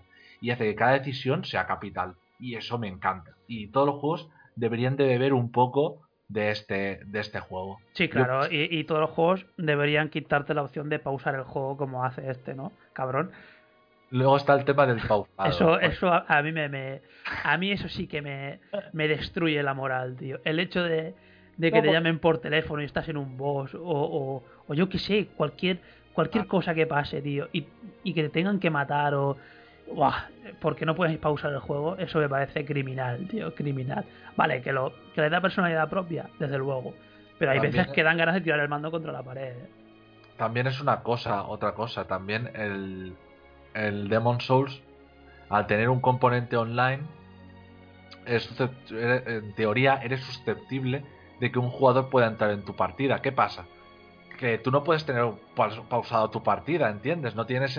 O sea, ¿qué Hombre, pasa? ya, si tú pausas claro. la partida, ya no te puede invadir nadie. Pero a ver, a ver, se podría haber hecho algún sistema en el que si, si hay algún rollo online y tal, que no puedas Que no pausar y ya está. Pero el, cuando estés jugando tú solo Sí. la campaña y eso, pues que puedas tener la opción, tío. Pasa es que son, son unos cabrones de. Vamos, al cubo. Luego es eso también, que no tienes mapa, te tienes que guiar por... Bueno, Bueno, eso lo hemos hablado muchas veces, pero estos juegos. No, no, yo creo que no es necesario. Yo nunca me he hecho un lío en ninguno de esos escenarios. Yo creo que están. Ya, pero tú tienes que comprender que, que una persona que no está acostumbrada a esta clase de juegos o que no haya que no tenga cierta edad y esté acostumbrada a jugar a los juegos de antaño de ensayo y error y una dificultad más elevada de lo que suelen hacer ahora, pues que te, te den un juego de estos en el que apareces y no te, no te enteras absolutamente nada y, dices, ¿qué cojones? ¿Qué, ¿Por dónde tengo que ir? ¿Qué tengo que hacer? ¿Qué, qué, qué y todos son qué, qué, qué, qué? Pues es un poco hardcore, tío. O sea, es un poco heavy para mucha gente, porque no está acostumbrada a esto. Y, y hoy en día es que como todo va tan rápido, todo, todo, todo en la vida va tan rápido, incluso en los juegos y tal, se ha diseñado, se, ha diseñado ya todo de manera que todo sea más cómodo y que, y que no te exija demasiado tiempo y te exija Sí. demasiado... Eso también es verdad, ¿eh? Estos juegos consumen mucho tiempo, sobre todo en, lo que se refiere a la curva de aprendizaje y tal, porque al principio es muy normal morir bastante, ¿eh? Bueno, al principio y... La toma de contacto y... Incluso cuando ya llevas tiempo es, es fácil morir. O sea, en estos juegos cualquier mierdecilla que te encuentres, hasta el más eh, mísero esqueleto, mísero Eso es, eso es. demonio pequeño, cualquier enemigo que veas y tal, es- si te descuidas te, te- te elimina, pero vamos, fácil, ¿eh? Tota- totalmente, totalmente. Eh, no, te puedes, no puedes confiar tu protección a la armadura que lleves. Eh, la armadura, a no ser que vayas a por más to- a una muy muy tocha, no hay mucha diferencia, ¿eh? Eh, Más eso es un efecto placebo, ¿no? Más un- No, hombre, la, la hay, pero... pero, Pero que no te, pero no te puedes fiar. No, lo único que te ayuda es, pues, cuando el estilo que estás jugando y tal, pues te protege un poco más y tal, te, te ofrece más estilos de juego y tal, que, que bueno, eso de eso sí que quiero hablar ahora, Sí. sí. Pero que no hay una diferencia muy muy allá de, o sea, no te puedes confiar, vamos, cualquier mierdecilla con un palo en estos juegos te, Claro, te destroza. eh, lo- los zombies esos cuando te hacen el combo ese, cuando te hacen Claro. la del pulpo que empiezan a golpear Sí, sí. sin parar. Eso es hasta el primero te deja, te deja tieso. Bueno, pues este Dark Souls es el primero que. El primero de este. Bueno, dejando de lado el, el Blade. Pero este Dark Souls fue el primero de, de este estilo que jugué y que, bueno, le eché más de 160 horas. Y fue un descubrimiento. O sea, para mí este juego, yo ya lo había visto, me parecía brutal lo que vi en vídeos y tal. Me gustaba mucho la estética tenía muchas ganas de jugarlo. Pero una cosa es verlo y otra cosa es, es jugarlo. Y me encanta. ¿Verdad? Son juegos, estos juegos ganan cuando los juegas, ¿eh? ganan más que viéndolos Sí, en pero porque tú, tú los ves en pantalla y si tú no has jugado nunca a una- a un juego de este tipo, pues tú sí puedes ver que hay un tío que lleva una armadura, otro que lanza eh, rayos y tal, y dices, bueno, pues puedo coger el guerrero, el caballero, el mago y tal, pero es que no es así. Tú te pones a jugar a un juego de estos y el juego te, te por lo menos este Dark Souls, te, te da la posibilidad de jugarlo de muchas maneras diferentes, o sea, porque bueno, el elegir un personaje u otro al principio, una clase, la verdad es que en- no es como, como hemos dicho, como por ejemplo Blade. Aquí coges cualquier clase y luego mientras vas subiendo de nivel lo puedes ir transformando en lo que, en lo que te dé la gana. O sea, puedes ir jugando de, de la manera que te dé la gana. Porque vamos, eh, vídeos que he visto de gente que juega este juego o, lo, cómo, o cómo lo has jugado tú, cómo lo ha jugado Borja, cómo lo ha jugado mi amigo, cómo lo he jugado yo, cada uno prácticamente lo ha jugado de una manera diferente. O sea, yo lo he jugado un buen porcentaje del juego totalmente desnudo con un arma, a dos manos. Hay gente que tú, por ejemplo, yo te veía jugar y, tirabas mucho de- del parry con escudo y tal. Yo, yo habré hecho dos en todo el juego si llega. O sea, lo que me fascina es el, el- la, la gran, el gran número de posibilidades que te da para jugarlo de, formas diferentes, tío. Porque, hostia, es que la cantidad de, armas que hay claro, es, eso es espectacular, pero espectacular. Ya no solo, las arma- no solo las armaduras, sino porque las armaduras, quieras que no, cada una tiene sus resistencias, su peso, todo lo que tú quieras. Que está- es muy variado y está muy chulo. Pero el de las armas es escandaloso, tío. Pero escandaloso. tiene, para mí el sistema de armas del Dark Souls es be- bestial. O sea, el, el hecho de que cada una se, se ejecute de una forma diferente, tenga diferentes movesets, que consuma diferente estamina dependiendo del arma, el movimiento que hagas, hacia dónde te muevas, lo hace muy, muy técnico. O sea, eh, cada día que requiere. No, es- no pasa como la mayoría de RPGs o juegos de rol, que siempre eh, lo más habitual es que llegando casi al final del juego, siempre el arma más poderosa siempre es la que hay más cerca del final. Aquí hasta el arma más, hasta la primera arma, hasta cualquier arma puede ser la más poderosa del juego, todo dependiendo cómo la uses. Y yo creo que esa es una de las grandezas de este juego. Es que todas las armas tienen su cosa, solo que debes de saber utilizarla. Es como en la realidad. O sea, sí, es- no se limitan a hacer más o menos daño, no. Tienen su, Claro.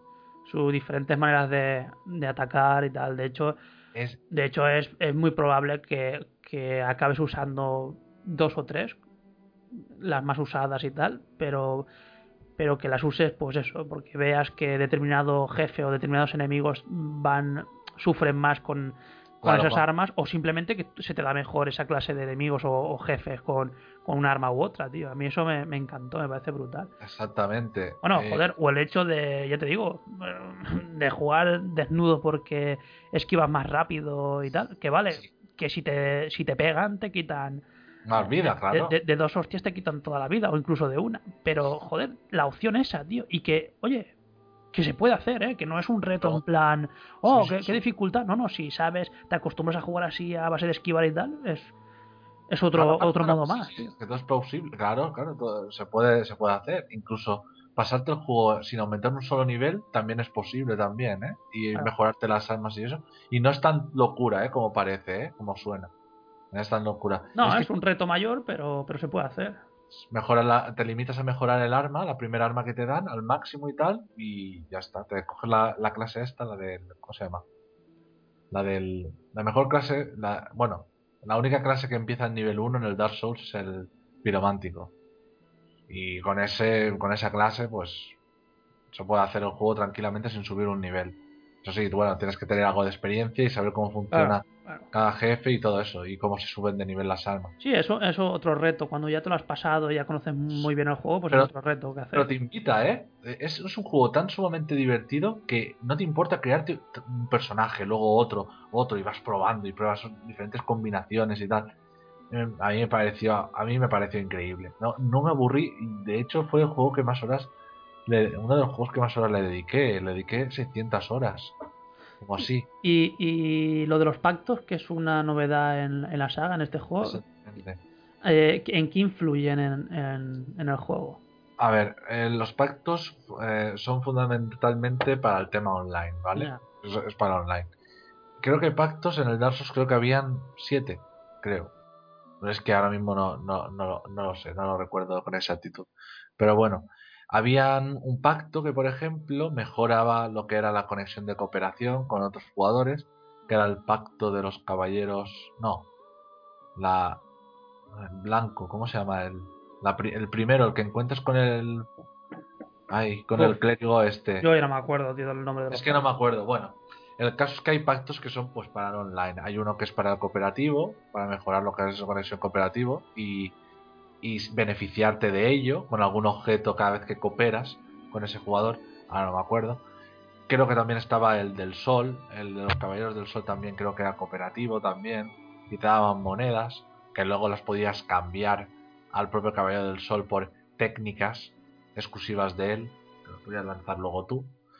Luego también había uno que era como actuar mm, eh, como la policía, la policía de, del, del Dark Souls, que no me acuerdo qué pacto era, y estos iban pues a por la gente que invadía. Si tú, por ejemplo, invadías a un jugador y lo matabas, o algo así, eh, eres susceptible de que, de que eh, si estás en ese determinado pacto, seas invocado para invadir el mundo del jugador. Que, O sea, bueno, O sea que los pactos es como, como un microuniverso dentro de un universo, ¿no? O sea, como para, para disfrutar del, del online. Yo Claro. lo he dicho, yo lo he dicho siempre. En el, en el caso de Dark Souls, 50% es el juego, 50% es el online. Eh, Sí, es, no, otra, es otra experiencia. no lo mismo como en Bloodborne. En Bloodborne yo te diría que el 80% es el single player y el 20% el online. Es, o, o menos. Yo es que como, como lo jugué offline, no... Solo, No, solo tuve un pequeño rifirrafe con un par en eh, un día, nada más, no lo he disfrutado eh, online.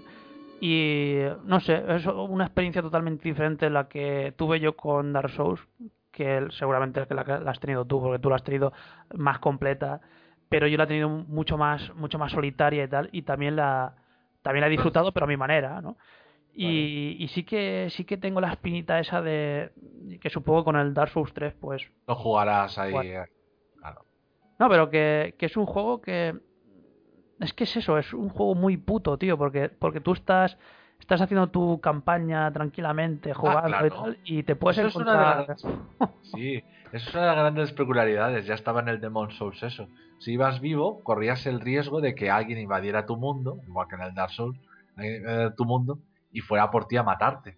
O sea, aparte ya del peligro que ya entraña ya, ya el mundo de, eh, de por sí, el hecho de que te podía invadir cualquier jugador en cualquier momento y iba a buscarte e int- intentar matarte. Encima, el invasor tiene a todos los enemigos de su lado, es decir, que los enemigos al invasor no le atacan. Sí, ¿sabes? Es un juego muy, muy cafre, tío. y él y ese y ese jugador se puede juntar con los enemigos y utilizarlos como yo qué sé como quiera como le venga en gana Sí. utilizarlos a su favor Bueno, una cosa, una cosa que también me, me parece, bueno, a mí personalmente me parece casi al mismo porcentaje bien y mal, es lo de lo de la historia de- del juego y tal. O sea, ya siempre sabes que estamos con la broma de Dark Souls no tiene historia, eh, bueno, toda esta clase de juegos no tienen historia y tal. Eh, bueno, todos sabemos que la tiene, que tiene su universo, que pues hay mucho texto en los en los eh, ítems que va recogiendo y tal, donde puedes ir sacando cierta información, las conversaciones que puedes pillar con algunos NPCs y tal.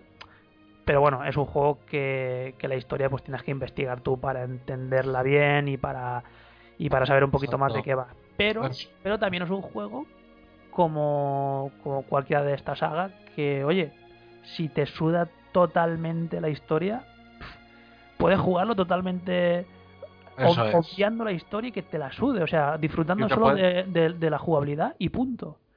y te parecerá mm, tremendamente divertido o sea que- Exactamente, o sea, te puede incluso encantar sin interesarte para nada la- lo que es la historia del, del juego. Porque claro, es este, estos juegos es- tienes que hacer un ejercicio detectivesco para, para en- entender bien... Bueno, que tampoco es tan difícil si tienes interés. Simplemente en YouTube tecleas y hay bastantes canales donde te, te te explica... explican y eso claro. ¿viste algún vídeo de estos de que te explican la historia del juego y todo eso? Sí, he visto algunos. He visto algunos sobre historias de, de personajes, de ciertos caballeros y tal. Vale. Y claro, sí, tiene su, tiene su historia, su universo y tal. Pero es lo que digo, que tienes... eh, No sé, es que son, son juegos muy especiales para eso. O sea, a mí aún se me hace un poco extraño que se llame que se llame juego de rol. Esto, esta- porque yo tengo en la cabeza eh, como juego de rol, pues un Baldur's Gate, un, ¿sabes? Juegos con texto, con interacción en los personajes, con decisiones y tal. Y, y estos juegos no son así, son, son, Son es muy minimalista en, en- en muchos aspectos. Sí. Intenta serlo así. El rollo del. Ay, yo no sé lo que iba a decir. No, Sí, no, sí, no, que, sí. que- que si- simplemente puedes, puedes obviar la historia y, y pasártela por el forro y disfrutar el juego pues como un reto, como, como eh, eso. Exactamente. El juego es pura jugabilidad. O sea, y yo por eso me encanta ese juego, ¿no? No hay ni escenitas, ni cosas raras, ni. ni... Ah, de hecho, de hecho, bueno, y me ha pasado con el Bloodborne. Pero bueno, hablando de Dark Souls, tú, por ejemplo, si quieres, es la primera vez que, juegas a Dark Souls, si quieres hacértelo entero y no quieres rejugarlo, lo primero que tienes que hacer es mirarte una guía. Si lo quieres hacer entero, si no quieres, si lo que eres un tío que lo único que quiere es, por ejemplo, voy a jugar a Dark Souls y pasármelo y punto, no quiero luego eh, echarle más horas y tal. Pues lo único que, lo, lo mejor que puedes hacer si lo quieres hacer completo es mirarte una guía, porque la primera vez que lo juegues, si no preguntas a alguien que sepa y tal, lo más seguro es que te dejes eh, jefes sin ver o incluso algún alguna zona y tal. Eso me ha pasado con Bloodborne, en Dark Souls también también pasa. Bueno, eso es, pues bueno, tener afán de investigarlo todo, de verlo todo, de eso. Y luego lo que pasa es que eh, esos juegos se crean, antes ya, incluso antes del lanzamiento de los juegos, se crean comunidades alrededor de los juegos. Y entre todos los jugadores de internet y todo eso, resuelven el el juego. O sea, entre todos es como un gran rompecabezas. Y entre todos, pues hacen la, una wiki. Hay wikis de Dark Souls del, del 1, del 2. Incluso si le dais la vuelta a la carátula del juego, del Dark Souls 1, por ejemplo, sale ahí hasta la página de la comunidad. O sea, que es un juego que está contemplado. Internet ha cambiado hasta la forma de, de jugar a los juegos, ¿eh? porque este juego es, es carne de eso totalmente. Incluso yo creo que ya los hacen directamente adrede así para, para darle más, más chicha a esta clase de comunidades, tío. Claro, de hecho, es eso, o sea, eh, la gente va descubriendo cosas y la gente va escribiendo, pues esto funciona de esta forma, es total.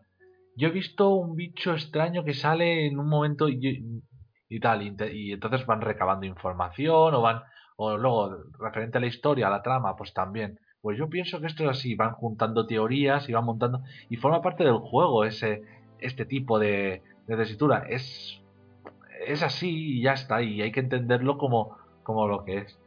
Hay un, hay un bicho que son como unos cangrejos, ¿los has llegado a ver, Oscar? En, en Dark Souls, En el 1, sí. como unos cangrejos. Hostia, Unos no- cangrejos. Ahora sí más.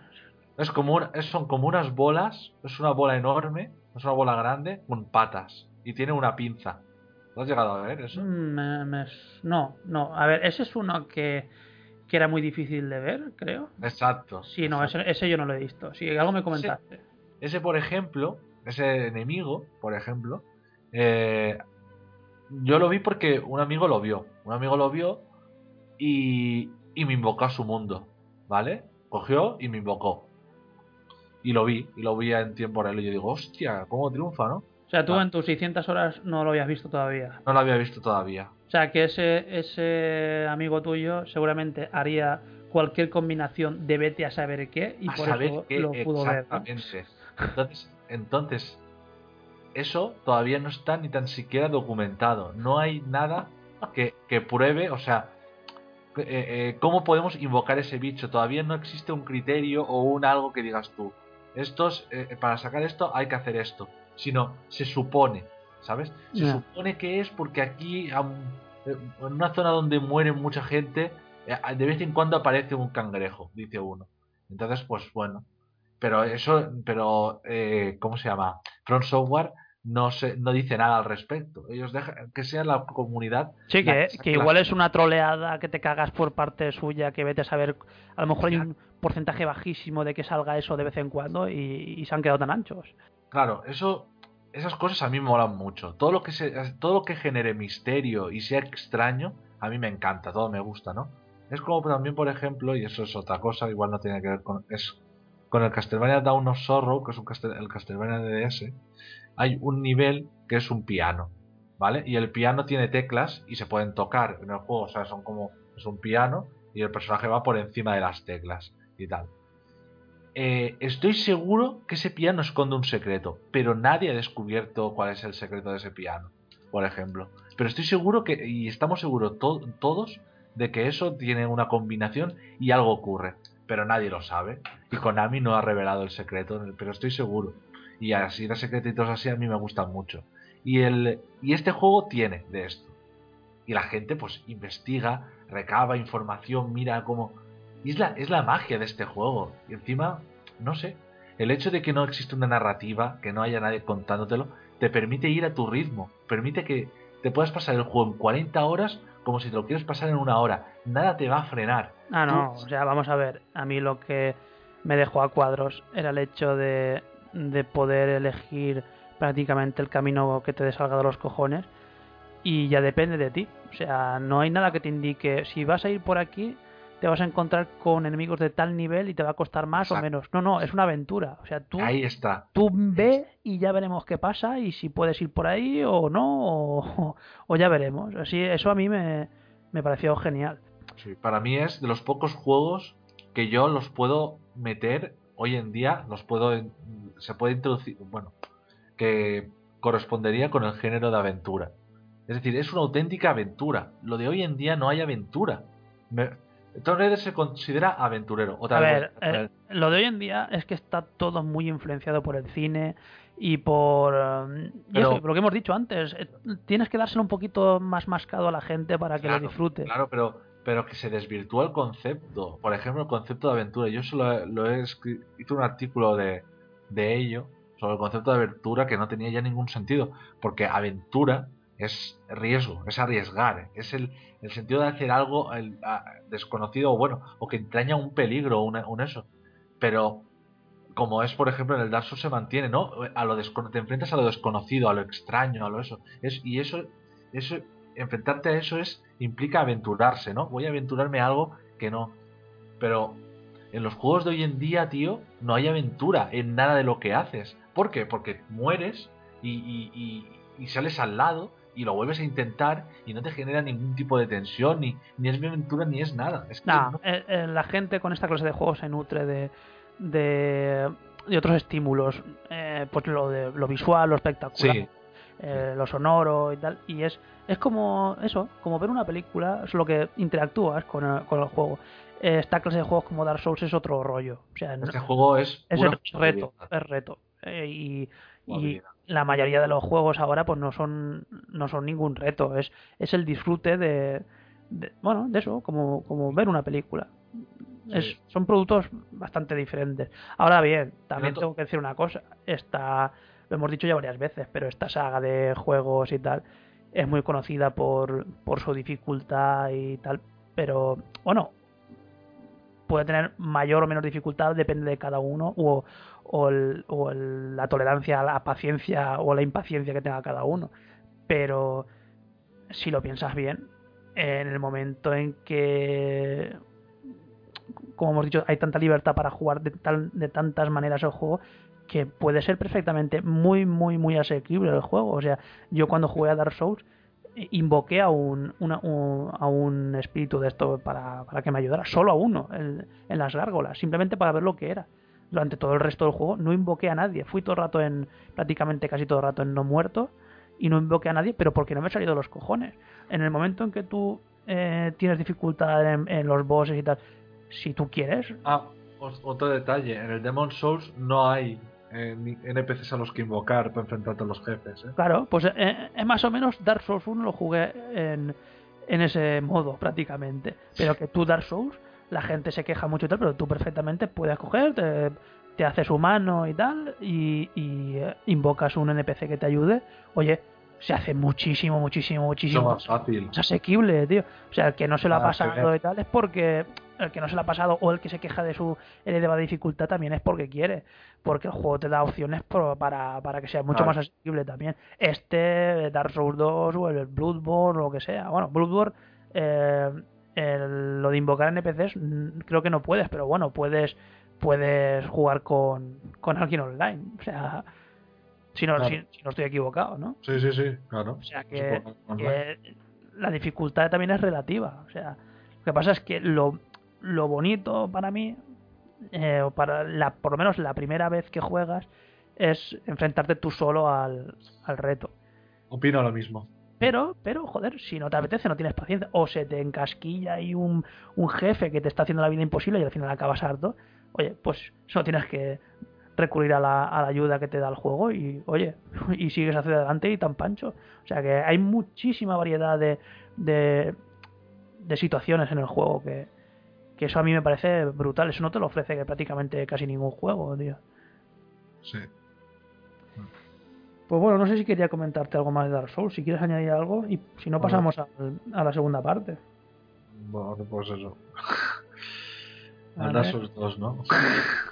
Porque... No, no- no lo podemos, no lo podemos obviar. Hombre, eh, 2014, Dark Souls 2. 2014, bueno, 2014 no sé si es la salida de Dark Souls 2 o la Sí. de... 2014. Es en, entonces es dos- 2015 es Marzo del sale- 2014. Y 2015 es cuando sale la de la de la versión con los DLCs, la Exacto. ay, que no me sale el nombre ahora. de- Eh, la Scholar of the First Eh, exacto, esa. Eh, que sale junto prácticamente a la misma vez que el Bloodborne. sí, es verdad. Un, un mes antes o algo así, ¿no? Sí. Eh, bueno, tú este juego le has pillado una tirria Tremenda. insana, ¿eh? pero totalmente insana. Yo tengo una mala experiencia con este juego también, pero lo mío es un caso especial.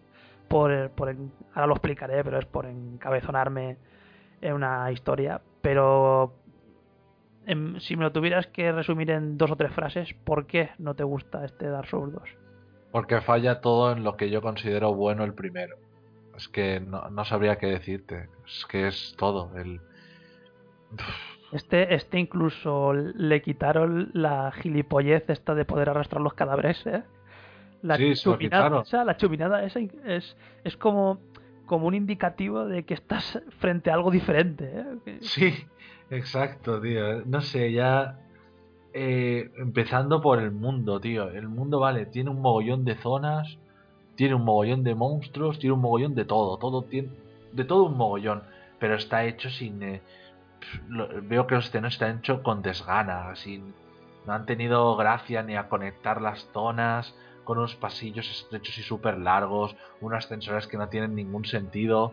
No sé. Luego lo que son las zonas, valorándolas de forma individual, no están mal. Pero me parece que aquí trabajo en equipo en cuanto a diseño de escenarios, yo, yo creo que no lo ha habido.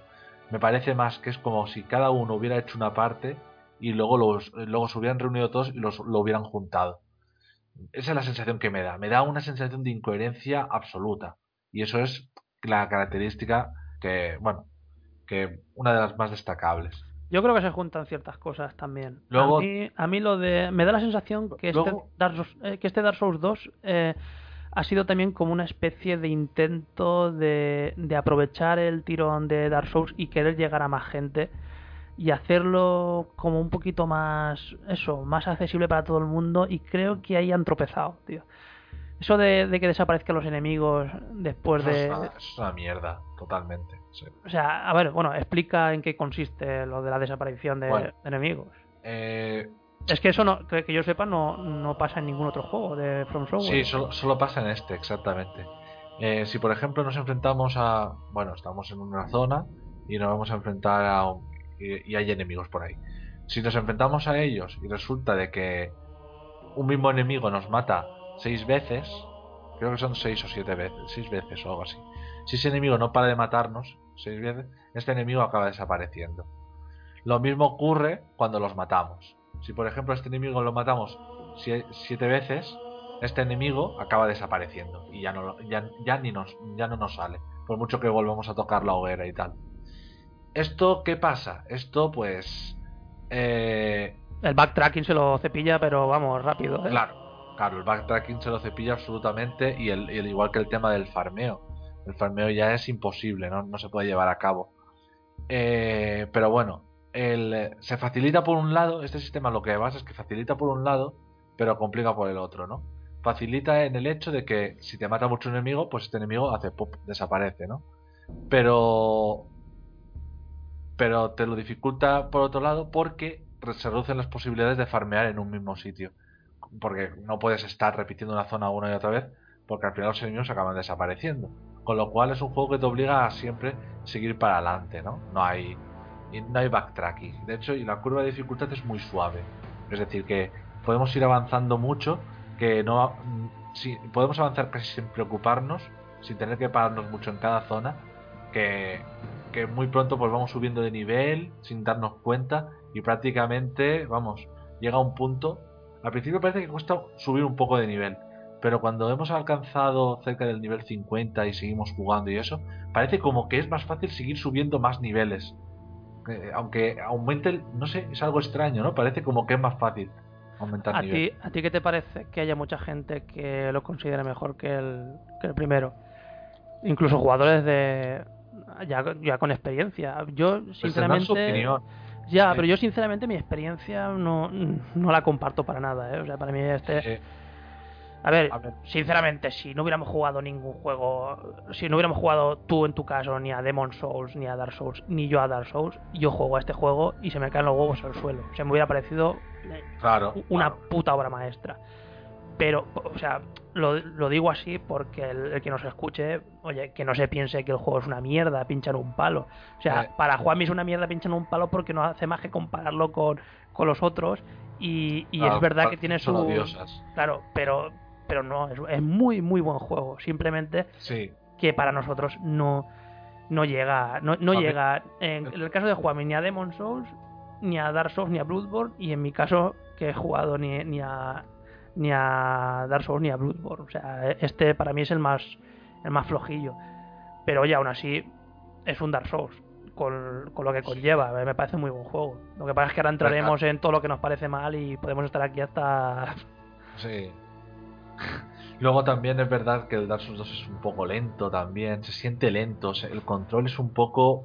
Es diferente, ¿eh? es incluso la manera de caminar del personaje, todo, todo, todo. No me, es, no me acaba de apañar. es y es- igual, pero diferente. O sea, es, es- a, primera vista todo parece eh, igual o que es un paso adelante respecto a Dark Souls, pero cuando te pones a Sí. jugarlo te das cuenta de que Pero no. tú has visto cómo corre el personaje cuando se pone a correr, tío. Sí, es extraño. un poco ridículo, tío, así medio agachado, así. No me gusta nada. Y eso que, y eso que, que presumían de que este Dark Souls 2 contaba con animaciones reales, que no eran hechos por computadora, que eran así. Pues vaya, pues se mueven peor que en el Dark Souls 1. Yo, A ver, eh, eh, técnicamente es mejor que Dark Souls 1. Me refiero, eh, este rasca menos, tiene menos rascadas, por lo menos la versión que jugué yo tiene menos rascadas que, sí. que Dark Souls y tal, pero artísticamente está chulo, pero para mí es mucho mejor el primero. Y luego lo que es el, lo que has dicho todo de los escenarios, bueno, yo he leído por ahí críticas de que tiene eh, escenarios de la hostia y tal, pero yo en conjunto lo que es cómo están unidos unos a otros y tal, estoy contigo, a mí no, no me convenció, tío, no, esos atajos que encuentras en el primero o en Bloodborne y tal, es que no, no los encuentras aquí, es, es todo más, no sé, es me dio una sensación extraña que no no tiene la ¿Cómo magia no tiene la magia esa de los, otros Pero ¿cómo van a haber atajos? Si el mundo está tan mal conectado que es imposible que se pueda haber atajos ahí. bueno Sí, no, no lo hemos dicho pero este no en este no no es el director el, el chino timador Exactamente, Miyazaki. Miyazaki no dirigió Dark Souls 2. De hecho, corrió a cargo de Yui Tanimura, que es el, el que estuvo a cargo del Dark Souls 2. Y hubo. Metieron la pata varias veces. Primero, se mostró una beta que no se correspondía al final con las imágenes del juego. O sea, se mostró una beta uh, del juego, unas imágenes mucho más potentes, con juegos de luces y partículas, que luego para nada tenía que ver con la realidad cuando salió la versión retail del juego. Y, y bueno, y, y luego también, bueno, un engaño, un engaño que llegó hasta el propio juego. O sea, tú le das la vuelta al juego y las dos, las dos imágenes que hay detrás del juego no pertenecen a la del juego, al juego, pertenecen a, a la de aquella beta que se mostró en el, en el E3. Claro, pero por eso te decía que a lo mejor daba la sensación de que querían hacer algo más más un producto más para No todo fueron- el mundo y, y mucho más vendible Sí, que los pero- anteriores Sí, pero no fueron honestos para nada. Y luego el tema, y luego el tema de los DLCs, tío. Eh, sacaron tres DLCs con pase de temporada incluido, tal. No sé, era algo atípico. Mm, Y, y encima luego metieron lo de los Scholars de First Sin, que eso ha sido lo peor que he visto yo en toda mi vida, tío. O sea, eso es eh, si, si hay algo que ma- algo peor que el, el- el Dark Souls 2 original, algo peor que eso es el Dark Souls 2 Scholar of the First pero por, por cómo está unido todo y tal, ¿no? Si, si ya No. el original te parecía que el cambio de un escenario a otro era muy brusco y tal, con No. los DLCs ahí debe ser todavía peor, ¿no? No, no lo sé porque no he llegado a los DLCs. Tanto con a los DLCs no, he- no he, no he llegado, así que no voy a opinar sobre ellos. Dicen que mejora bastante el juego. Pero, tío, eh, en el Dark Souls 3, en el Dark Souls 3, en el 2, en, en el original de Play 3, cuando, sin expansiones ni nada, eh, me quejaba por la poca coherencia de- del mundo, ¿no? Pero con el Scholar of the First Sin, No, ya te digo yo que tiene menos, ¿eh? Tiene menos todavía. supongo que tendrá menos coherencia y además creo que está lleno de sinsentidos. Porque es como si hubieran cogido un niño y dice- o, o alguien así dice, "Eh, nada, que hay que hacer el juego más difícil que están diciendo por ahí que es muy fácil. Ah, pues nada, mira, ahora te coges aquí, el- aquí, el- ves aquí todos los enemigos, pues empieza a poner aquí al tuntún. Y eso es lo que hicieron. Cogieron enemigos, empezaron a ponerlos ahí como si fuera ahí 50 ca- aquí, mira, mira qué espacio más grande, venga, pues aquí ponemos aquí cuatro caballeros y tal, mira, hostia, y ahí hay un sitio que no hay absolutamente nada. Ah, pues ahí vamos a poner un dragón. Y allí vamos a poner dos caballeros de Sian, aunque no peguen. Y así, y así es. Vale, Luego tú lo has contado de una manera un poco exagerada, pero sí que hay cierto, yo también estoy de acuerdo no en que tiene, no tiene- es anticlimático, tío. hay ¿Cómo cierto cierto grado de realidad, ¿eh? Y más, por lo menos para mí. En, en el Dark Souls 2, el original, sin la campa eh, sin el- la expansión esta, lo que hicieron, la modificación esta, eh, estaba bien. Cada zona tenía sus enemigos típicos de cada zona. Pero aquí hicieron un remezclujo y tienes. eh, tienes enemigos en zonas donde no deberían de estar, tío. ¿Qué hace un caballero de Sian que no está en su castillo? Está en medio del bosque. No tiene ningún sentido, tío. ¿Qué hace un tío de armadura dorada ahí en medio? No sé, y cosas de esas. Yo vi eso y ya directamente es que ya. eh, ya estaba a punto de abandonarlo. Pero fue ver eso y ya directamente dije, a tomar por culo. Vale, pues mira, yo te voy a contar, te voy a contar mi experiencia con Dark Souls 2 y bueno, tú ya sabes lo tremendamente quemado que, que he estado y que incluso me hizo tener el Bloodborne en el cajón durante sin tocarlo durante dos semanas o una cosa así, creo que lo tuve y fue a raíz de lo quemado que quedé con, Es que. con Dark Souls 2. Bueno, pues mi experiencia es, el- la culpa también es en parte tuya, por animarme a no quitarme de la cabeza el, el hecho de querer jugar a Dark Souls 2 como lo jugué al primero. Es decir, tú me comentaste antes de tener el juego que con un, con un pacto, un juramento que haces en, en Dark Souls 2, eh, lo que consigues se llama, era, no sé si era el, el juramento del campeón. Todos los o- campeones. Sí, vale. Pues es, tú haces ese juramento, que es prácticamente al principio del juego, lo puedes hacer. Y todo esto que estábamos hablando de la desaparición de enemigos que, que, después de varias muertes y tal, que desaparece, pues con ese pacto lo que haces es que eso no pasa. Lo juegas en teoría como Dark Souls 1. Incluso eh, el nivel de los enemigos es un poco mayor. Y claro, digo, yo dije, hostia, a mí eso de que los enemigos desaparezcan en el 2 y tal, yo me lo he pasado también en el Dark Souls 1 que yo quiero jugarlo como Dark Souls 1, aunque eso me conlleve echarle 40 horas más. Bueno, pues así lo hice. Encima me pillé el, no sé si, no me acuerdo qué clase era, la peor, el vagabundo o el, no me acuerdo. Que salí en taparrabos con el- y hice el juramento ese y con un, con un palo iba, iba prácticamente. Bueno, las primeras horas fue un infierno, pero aún así dije, hostia, es normal, me, me he pillado los, los mayores handicaps y, y tengo que sufrir. Pero cuando ya vas avanzando, empiezas a subir nivel, empiezas a subir nivel. La verdad es que al principio duro, pero luego lo disfruté. Pero luego llegué a una zona en la que ahí me di cuenta de la diferencia que había de diseño, de, de escenario, de colocación de enemigos y tal, respecto al 1.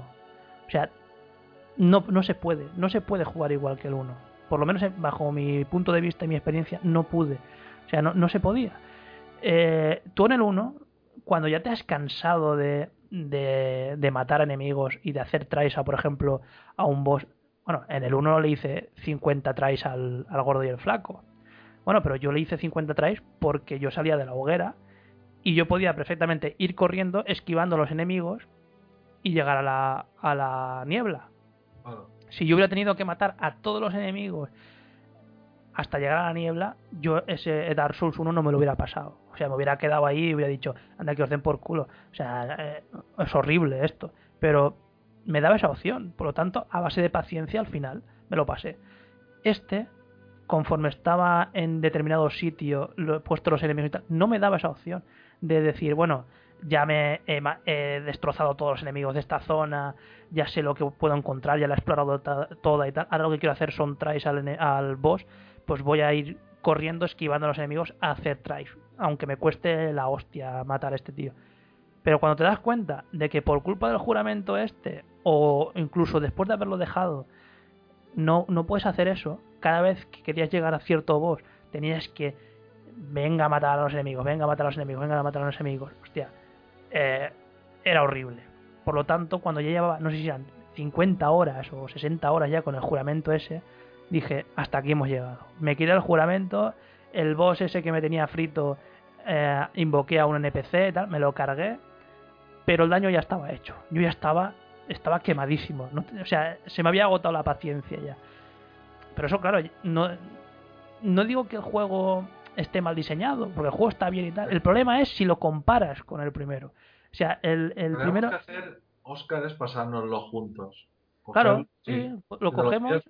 Nos lo pillamos eh, y, jugamos. Podemos jugar ahí cuatro jugadores. No, no, de hecho, de hecho, yo acabé quemadísimo. eh, frente a, a uno de los boss, que creo que ese boss, si no recuerdo más, eh, y leí, era de lo- uno de los DLCs, el demonio de fundición, pero el, el, el siguiente, uno que cambia las rutinas de, velo- de velocidad, de ataques y tal, o sea, que no le puedes pillar el, el, el rollo y tal, la rutina. Y acabé ahí quemadísimo porque ya no tuve paciencia y dije, mira, ya lo dejo, no puedo más, estoy quemadísimo. Eh, pero fue que acabé quemado por culpa mía, por querer tomármelo como un reto, como hice con, con el 1. O sea, no se puede, no, no está tan bien diseñado, ni tiene esa cosilla que tenía la, el la primero. libertad, ¿no? Exacto. De poder enfrentar el. Claro. Eh, le falta ese toque. O sea, tú puedes jugar, un tío que no haya jugado a Dark Souls, a Dark Souls Eso, 2, pero eso, eso es un fallo de diseño, ¿eh? Claro, pero a ver, es un fallo si lo comparas con el Dark Souls 1. O sea, Dark Souls 1 en eso era perfecto, tú podías jugarlo como te sale de los cojones. En este 2, seguramente si nos escucha alguien que lo haya jugado mucho y tal, igual nos dice, no, no, yo sí que lo he hecho. Pero yo, bajo mi punto de vista, yo lo intenté y yo no pude. O sea, yo lo encontré mucho más... Mucho más tosco en eso, mucho más Sí. peor diseñado, tío. Y, y no, me, no me permitió jugar con esa libertad que, que jugué en el, que jugué en el primero.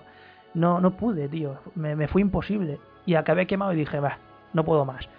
Eh, cuando me hice con la PS4, me hice con, Bloodborne, o sea, Bloodborne me lo pillé porque sabía que más tarde o más temprano lo jugaría.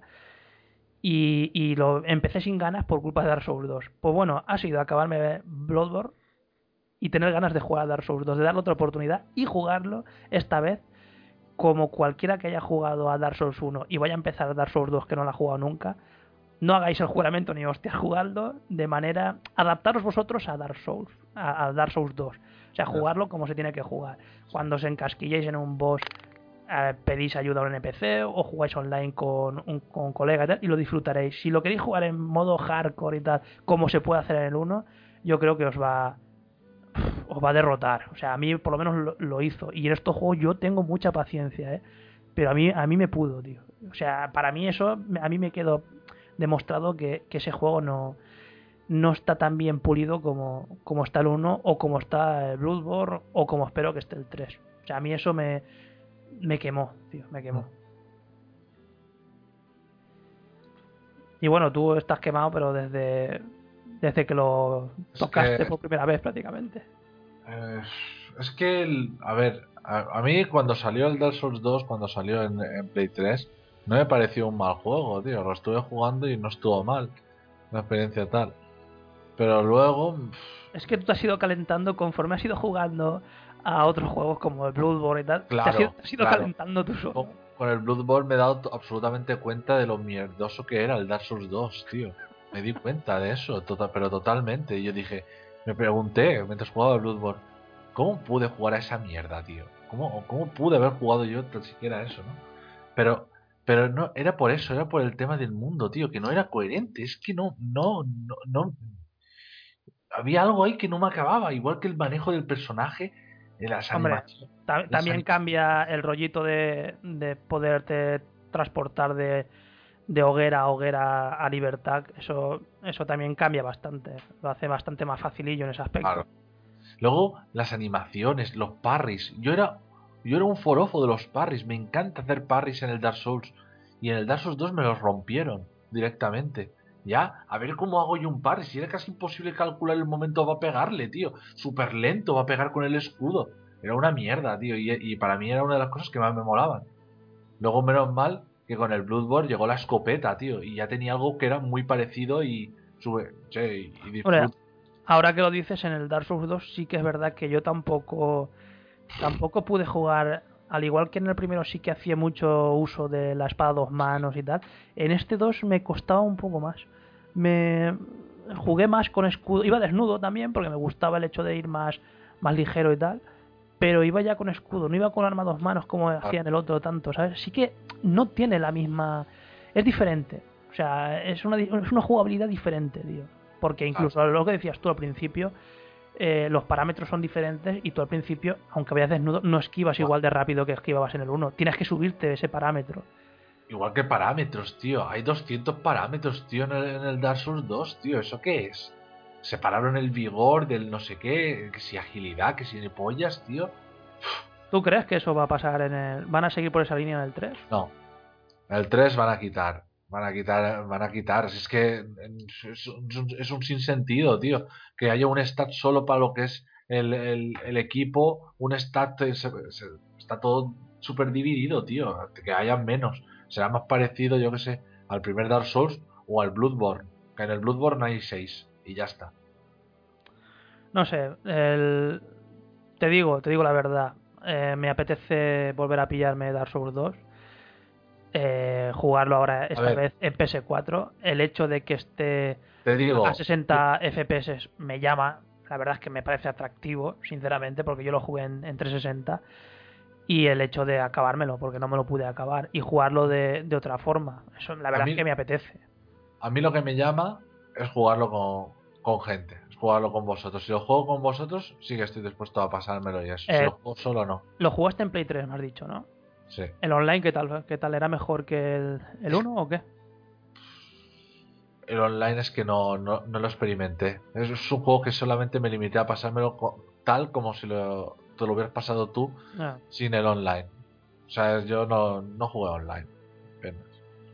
Igual, igual gusta el Dark Souls 2 por el componente online. el- igual el online Es está que bien. te lo digo, te lo digo porque porque en varias críticas sí que recuerdo leer que decían que el sistema online estaba estaba muy chulo en el 2 y al parecer eso puede que haya mucha gente le haya le haya hecho que le parezca mejor que el 1. O sea, yo como la como campaña para jugar individualmente me parece que es muchísimo mejor el primero, pero oye, entiendo que el que lo haya disfrutado online pues a lo mejor le ha hecho ganar muchos muchos puntos. Mm. De todas maneras, mira, tienes el ejemplo de, del Cabranilles.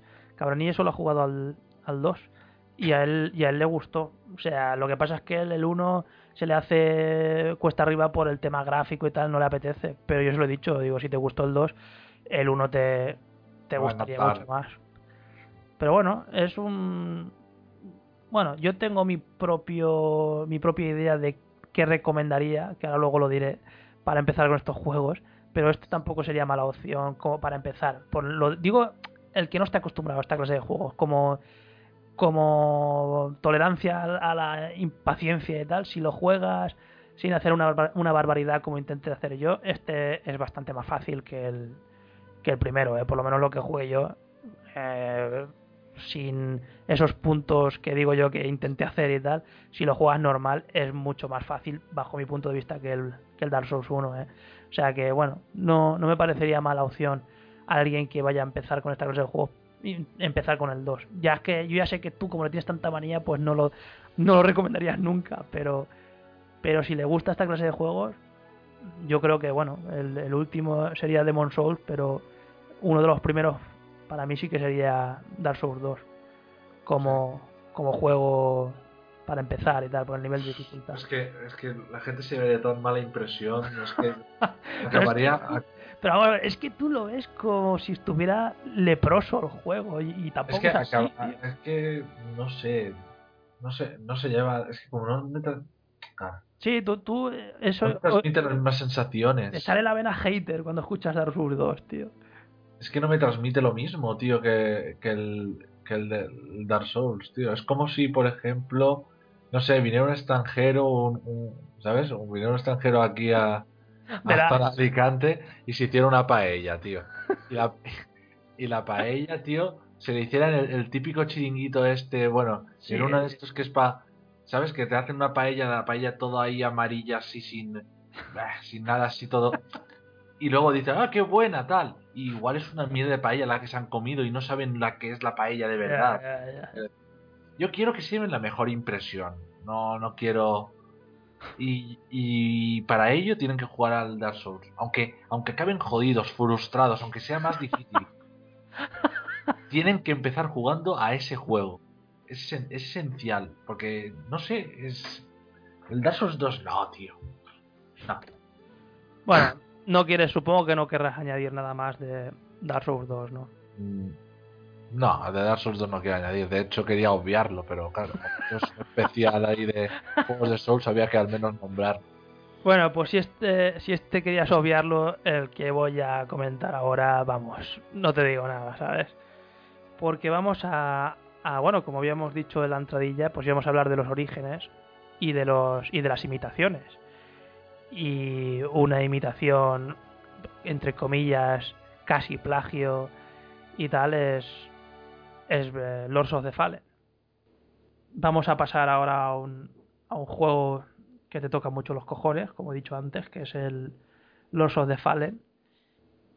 ¿Lo has jugado? Me imagino. Sí, lo he jugado. Pero este no, este no te lo llegaste, no te lo llegaste a pasar. ¿Qué va a pasar? Nada, tío. Este es de, de finales del 2014, si no recuerdo mal. Y, y bueno, no, es un multi, salió para PC y para y para One y PS4. Y bueno, es totalmente pues un, un plagio al sistema Dark Souls, vamos, es es un, una copia totalmente. No tiene, la verdad es que si de algo peca a lo bestia este juego es de que le falta le falta identidad o personalidad propia al, Mm. Al juego. Me imagino que este pues es uno de los que no te ha gustado, pero ni Sí, lo eh, más la, mínimo. compañía, la compañía es de 13. ¿De dónde son estos? ¿Te lo, lo- lo pone ahí? Eh, Y me, me suena. Iba a decir que eran polacos y tal, pero los polacos son los de The Witcher. Estos no me acuerdo. Me suena a mí que eran de por un país de estos también, pero bueno, no, no lo recuerdo ahora. estos son eh, alemanes. Alemanes. Bueno, pues los nazis han hecho un juego que a mí me ha gustado. Yo sí que me lo he pasado. Y. Y bueno, a lo mejor me ha gustado porque lo he jugado sabiendo lo que iba a jugar más o menos y esperándome más o menos lo que me he encontrado. Y no, no he sido tan exigente como tú en el aspecto de, de compararlo con, con la saga Souls, porque si no. Ah, es que no me ha quedado más remedio, lo he comparado. Me ha costado. Me ha sido imposible jugarlo sin pensar en, en los Souls. Muy complicado, tío. A mí me. A ver, el apartado técnico, No, lo que es el juego, joder, la verdad es que gráficamente y tal, a mí me parece que está muy chulo. La verdad, en este no recuerdo apenas ninguna rascada de frame ni nada, ni nada parecido. Eh, y, o sea que en ese, a ese nivel a mí me ha parecido que está bastante, bastante chulo. Lo que pasa es que, bueno, es un. Es un Souls de segunda fila, es un pues eso, como un aperitivo para jugar a... Si te has acabado los Souls y estás, estabas esperando al Bloodborne y tal, pues un aperitivo para jugar algo de ese estilo antes de que apareciera el, el plato el plato principal, ¿no? Pero bueno, ya veo que tú, pues, que de gustarlo, de gustarlo mucho no lo has degustado. no me gustó. Es que. Me llamó un poco la atención por el hecho de que tenía ganas de jugar a un. Porque vamos, yo soy súper fan del. de este género, ¿no? Y todo eso. Y tenía, al menos tenía curiosidad. Y dije, bueno, eh, vi una oportunidad. Que es que el juego lo vi, creo, en digital a 25 euros. Y fuimos a medias, Fran y eh, y nos salió tirado, tirado de precio. Y, y bueno, el juego lo probé y tal. Y bueno, al principio no me parecía que estaba tan mal, tal, pero conforme fui avanzando, se me fue haciendo un poco pesado, el- tanto el diseño un poco repetitivo, de, yo qué sé. Sí, peca, peca de algunas cosas que ahora comentaré. Eh, luego los enemigos tampoco me parecían muy, muy inspirados, no me parecían que tuvieran un diseño muy... Luego el personaje no me gusta que fuera... El control se siente un pelín tosco, o sea, tanto para apuntar como para pegar, como... No sé, no se siente divertido el control en tema de... Le, le cuesta tener la finura que tiene... Que, es claro, viniendo de los Souls, pues es, pues es lo que pasa, ¿no? un poco en la misma línea que me pasó con el Castlevania antiguo cuando veo el Lords of Shadow, ¿sabes? Me, no sé, me sentí muy, muy decepcionado. Y bueno, y con este juego pues igual, tenía curiosidad y esperaba que fuera al menos entretenido. Pero no que va. No me gustaba nada, pero no sé, se me Hombre. hizo muy cansino. Yo, sinceramente, eh, lo jugué después, justo, justo después de, de lo que hemos comentado antes de Dark Souls 2.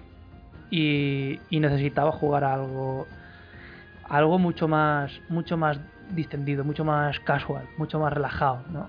Y de todos los que de todos los que hemos comentado, a mí este creo que ha sido el, el Lords of the Fallen el más fácil de todos. Tú ya me dijiste que para ti no... Tampoco le di muchos tries ni nada. Claro, pero- pero es lo que te dije yo. Yo creo que tú lo has jugado, como lo jugaste con desgana, por eso te pareció a lo mejor más, más difícil de lo que era, porque Oh. difícil no es. Había unos enemigos que recuerdo que eran muy duros y la- la- las armas rebotaban contra los enemigos. O sea, me rebotaban, no, no les afectaba y cosas así. Claro, pero por lo que te digo yo, no lo jugarías con mucho, con mucho interés y, y por eso no. Pero lo que te digo yo es el, te digo yo que es el más fácil. Para mí, o por lo menos a mí es el, el- No, claro, el más fácil. lo es. Lo Es más- que, sí, sí, di, di. Es más fácil que el Bloodborne. A mí es que no sé, yo, yo creo que sí. Yo creo que sí porque no me, no me quedé atascado en ningún boss. No necesité demasiados tries en ninguno para, para matarlos, la verdad. Y eso que, no sé, al principio los veía y tal y parecían que iban a ser complicados por las mecánicas y tal, pero luego no, ¿sabes? O sea, no, no me pareció, no me parecieron complicados, tío. Por eso te digo que para mí sí que es el más, el más facilillo por diversas cosas que tiene el juego también, porque tienes el, el rollito este de... Bueno, yo solo probé una clase, hay tres clases diferentes, Co- cogí un guerrero, pero tienes el, la historia esta de...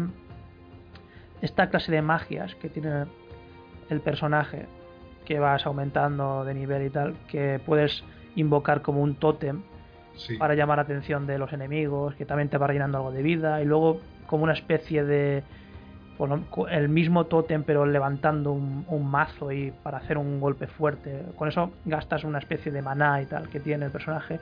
Y luego tienes otro que es el que también usé muchísimo, que es un ataque a distancia, que utilizas esa magia y sale ese ese tótem con forma de humana pero en llamas, corriendo, como sprintando, y eso se, se choca contra el enemigo y le quita vida y tal. Y eso le daba cierta variedad de, pues eso, de ataque a distancia y tal, que hace el, juego mucho más fácil de lo que de lo que podría ser en un principio. Por eso te digo que no, mucha dificultad el juego no tenía. A ver, si yo sí te tengo que decir las cosas buenas del juego, a mí lo que principalmente el diseño a mí me encantó, pero claro, eso ya lo hemos hablado tú y yo alguna vez, que eso también es el gusto de cada uno. A mí este diseño eh, del tío este de que ahora no recuerdo el nombre, pero bueno, los diseños son de, de uno que ha creado mucha mucha muchos diseños para Warhammer y tal. Y a mí eso me encanta, así tan vasto y tan recargado, algunas cosas y tal. Me gustan mucho. Los diseños de los personajes, de los enemigos, de, de los escenarios, todo, me ha encantado. El problema, lo que tú has dicho. Hay, hay repetición en, por ejemplo, en los escenarios se me hizo muy laberíntico en algunas partes.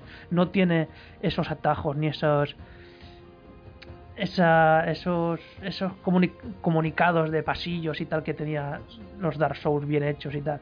Este los tiene, pero no, no están tan inspirados como, como los de la saga Souls. Sí. Y también eso, se me hizo laberíntico también por el parecido de un... Luego el diseño de zonas tampoco es que sea brillante. ¿eh? No, y, y encima, luego lo que tienes es que los enemigos, si me, me iré de 5 para arriba, 5 para abajo más o menos, pero no hay más que unos 20 diseños de enemigos diferentes, ¿eh? más o menos. ¿eh? Eh, no está a la altura ni de lejos a, a un Bloodborne o un Dark Souls y tal, porque se repetían mucho, a lo mejor solo cambiaba el arma de algún enemigo y tal. Eso para mí es el, el mayor fallo que tiene este juego. Porque luego el diseño de los enemigos, de los jefes y tal, eh, a mí me encanta. Lo que pasa es que es eso. Es, tiene mucha repetición de, enemigos y tal. Eso le quita un poquito de, de. En el apartado artístico le quita un poquito de puntuación, tío, para, para mí, vamos. Pero luego es lo que, lo que te comentaba yo antes, tío. Puedes pausar cuando quieras el juego. Eso es es solo con eso ya deja de ser un juego hardcore como pueden ser los Souls, tío. O sea, es mucho más. Se nota que está hecho para, para que sea mucho más casual y, y intentar llegar a, a, gente que no sea muy fanática de los Souls, tío. Pero se nota muchísimo, muchísimo, muchísimo. Y luego, pues el apartado sonoro, pues menos alguna, un par de melodías y tal, pues muy normalito, pero que bueno, que cumple, está bien y tal.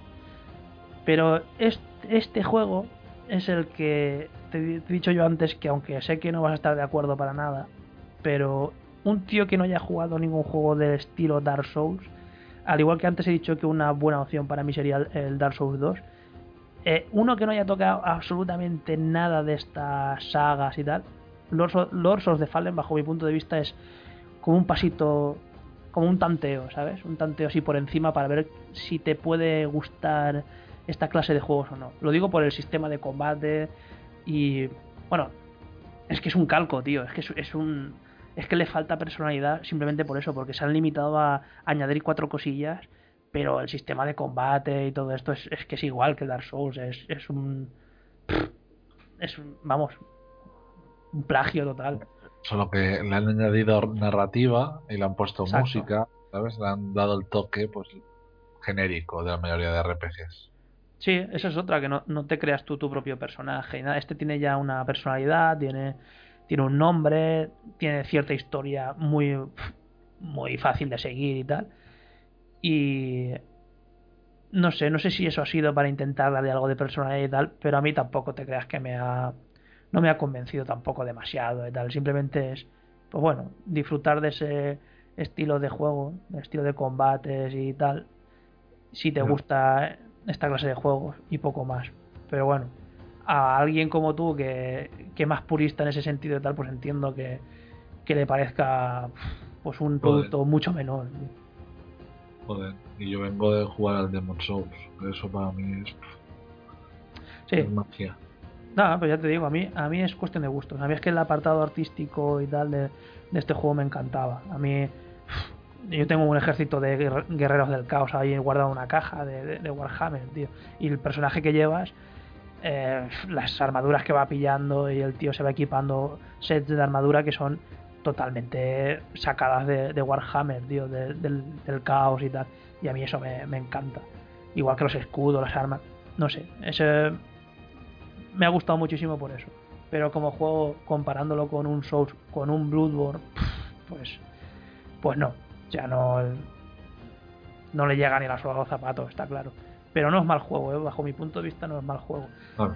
Paquito se lo pasó cuatro veces. El tío dice que no le gusta, pero se lo pasó cuatro veces para sacar platinos y trofeos y historias. Algo le tenía que gustar para pasárselo cuatro veces, si no, no me jodas, tío. No, no, motivación el platino, te lo juro, ¿eh? Te lo digo porque a mí el te lo digo porque por ejemplo a mí el Crisis, el 1, no me gustó una mierda. Me parece uno de los peores juegos que he jugado, pero tengo el platino del juego. Maravilloso, sí señor. O sea, es un juego que solo me pasé para hacerme el platino y ya está, tío, porque era fácil de hacer. Entonces tú este ni, ni te lo has acabado ni tiene pinta de que le vayas a, a No, meter más, No, más tiempo. no, ¿eh? no creo que le dé un try. Al que sí que le voy a dar un try es al Dark Souls 2, a ese sí, pero al, pero a este el, no. De hecho lo tengo borrado del disco duro, la Play. Es el único que es el único que no tengo instalado, es el único que tuve instalado y he borrado, es el único. Todos los demás siguen instalados, todos los demás juegos. Bueno, pues mi consejo al que no lo haya jugado y tal es, ahora está muy... se puede conseguir por 20 euritos y yo sí que le, le, bueno. echaría, le echaría un try al juego a ver, a ver qué os parece y tal, que no me parece tan malo y lo probaría. Encima el que, el que no lo haya jugado y sea fanático de estos juegos, pues oye, como un aperitivo para lo que para el Dark Souls 3 que tiene que venir y tal. Si ya os habéis pasado el Bloodborne y tal, pues hostia, probadlo a ver qué os parece. Que está baratillo. A mí, hombre, a mí me gustó, pero yo escucho opiniones y ni a ti ni a Sergio. eh, lo de Paquito también es un poco troleo a veces, porque a lo mejor al principio sí que le gustó algo, pero luego acabó hasta luego del porque se lo pasó cuatro veces y tal. Mm. Pero eso, a vosotros no os ha, no os ha hecho mucho, tío, pero bueno. No sé. A mí no me acabó, es que no, no sé, no, no me... Al principio tenía curiosidad por jugarlo y probarlo tal, pero se, se disipó enseguida, o sea, cuando tan pronto me puse a los mandos del juego y vi cómo se manejaba y el control era, no, no está, no sé, creo que, pero yo pensaba que iba a ser un poco mejor lo que me esperaba, pero Hombre, a mí el sistema de combate sí que me ha gustado, ¿eh? Lo- el, el asunto está en que. En que yo, por ejemplo, intenté jugarlo desnudo para variar y con un arma a dos manos y no hay manera. O sea, este juego no, no tiene ni de coña la versatilidad de, de poder jugar como te Sí. salga de los cojones. No, no. En este tienes que jugar con lo que te ofrece el juego, ¿sabes? No puedes experimentar tampoco demasiado con lo que es el equipo y tal. En cuestión de, de armaduras y armas, también está bastante bien, también tiene bastante variedad de armas y de, y de armaduras y tal, pero bueno, tampoco llega al nivel de, de Dark Souls. ni la de- mayoría de armas que hay son armas raras, tío. Así, no sé, muy adornadas y muy... Claro, es que lo que te estoy diciendo es que es, es que está sacado del Warhammer, tío. A mí, y eso, es cuestión de gustos. A mí me encanta, pero entiendo que a ti pues no, no te Me gusta. gustan más armas, yo que sé. Más simples. Sí, sin ornamentos, sí. Ya. Pues nada, lo dicho. El que, bueno, de todas maneras, eh, es- esto que estamos grabando pues saldrá en formato podcast, pero también seguramente si no es en un solo vídeo lo haré en dos, pero lo, lo colgaré en, en YouTube, pero con imágenes, con imágenes de los juegos en, en Claro, formato claro. vídeo, así la gente también puede ver de lo que hablamos y tal y, y que bueno que lo, y que lo vean a ver qué les parece. Por eso estaba haciendo hincapié yo en el apartado artístico de este juego y del apartado gráfico y tal. Para que, bueno, para que lo vean y tal. Mm. Pues nada, esto, como hemos dicho, es una imitación. Y las imitaciones, pues bueno, hay a gente que les puede gustar, como a mí en este caso me ha gustado esto, y otra gente que no, como a ti. Y vamos a pasar ya a un, a un juego ya de, de peso. Al, al- bueno, Bloodborne, ¿no? Bloodborne, sí. que este salió en, en marzo de este año, ¿fue? Sí, exactamente. En marzo del 2015 salió. Bueno, y este ya lo hemos dicho en varias ocasiones, pero este es el el verdadero el verdadero exclusivo de PlayStation 4 hasta la fecha, ¿no? Sí, exactamente. Tenemos eh, el gran, un gran exclusivo, se puede decir que de toda la Next Gen que hay actualmente, en- si me, me- me refiero al tándem de One y Play 4, el mejor exclusivo que se ha lanzado ha sido este juego, el Bloodborne. A ver, eh, está claro que tú normalmente te dejas llevar por por eso, por la sangre caliente de Sony y tal, pero hay que reconocer que que están hablando del GOTY de este año, de Metal Gear 5, de The Witcher 3 y tal, pero pero hostia, yo metería a a Bloodborne ahí, pero vamos, de cabeza, ¿eh? Yo también. De hecho, de hecho, yo lo veo un candidato tras haber jugado varias horas al Metal Gear 5. Conforme estoy jugando al Metal Gear 5, estoy más convencido de que Bloodborne tiene más papeletas para. A ver, son juegos diferentes, está claro. Son géneros diferentes y sí. tal. Pero a lo que me refiero es que no, no lo veo por debajo de ni de The Witcher 3 ni, No. de, ni de Metal Gear 5, tío. Para nada. Para mí están por- incluso por encima, al mismo nivel o por encima. Pero bueno, es una cuestión. Bueno, es una cuestión de gustos y eso. Me parece. El Bloodborne me parece un. Es que claro, aúna todo lo que me gusta. Es decir, eso es como si me hubieran hecho un juego a medida. Y este juego, pues es eso, es un juego, pues. Eso, que tiene todos los elementos que, que me gustan. Tiene- tenemos el rollo Castlevania, y eso se deja ver también en el diseño de los escenarios y, y tal, y bueno, el, el tipo de monstruos, toda la ambientación un poco. Luego también recuerda mucho Berserk, también. Sí, tiene, tiene algún momento el, el boss este que, bueno, aparece El renacido. de un eclipse y tal. Eso es verse total, ¿eh? Pero total. Bueno, eh, no, aunque parezca un eclipse, en realidad, bueno, surge de un, de como del espacio. Sí, así sí, sí, pero, pero, pero que lo que es la estética es Sí, la- la clavada al eclipse claro. de, de Berserk, tío. Es, Pero eso está, eso está, sí, está inspirado también. Podría ser que también tuviera una influencia Berserk, pero eso es más de Lovecraft. Porque los sí, sí, sí, pero eh, a ver, es que no, no, no me habrá explicado bien. Por ejemplo, en si, si recuerdas eh, lo de Berserk y tal, cuando Sí, sí, que, la- que te estoy diciendo que la representación. es que hasta hasta el cielo rojo y todo es exactamente igual que salió Sí. en, el, en el manga, ¿sabes? Por eso te digo que, que la, la influencia, aunque luego sea de Lovecraft y tal, es que es total, tío. Exacto, Es, que siempre, siempre impregna toda esta saga, tío. la- Lo de Berserk, tío. Siempre. Aquí el progreso de la noche, cómo se va ahí. tras unos eventos eh, y cómo se pone el eh, rojo ahí el no sé la, la luna se pone roja No, el apartado artístico de este juego, bueno, vamos a ver, sí ya lo he dicho muchas veces, pero pero aunque ha habido juegos que en este último año y medio tal, que ha sido cuando, desde hace muchos años, cuando más me he viciado, he estado jugando muchos juegos y he visto algunos juegos que artísticamente he dicho, joder, esto es brutal. O sea, a mí uno de los que me encantaron también es porque a lo mejor soy fan de las películas tal, fue Alien Isolation, tío, a mí me, parec- me pareció que el apartado artístico era exquisito, vamos, que era brutal. Pero es que este juego mm, he llenado la, la PS4 de, capturas de pantalla. O sea, cada dos, por, cada dos por tres estaba haciendo una captura de pantalla, tío. Es que es espectacular.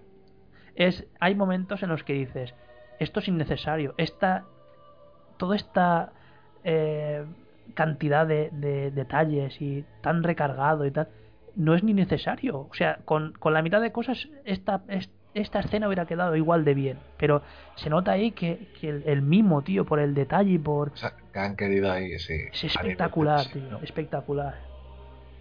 en, en este juego aúna el, el concepto de Dark Souls con el de Demon Souls. Junta ambos conceptos.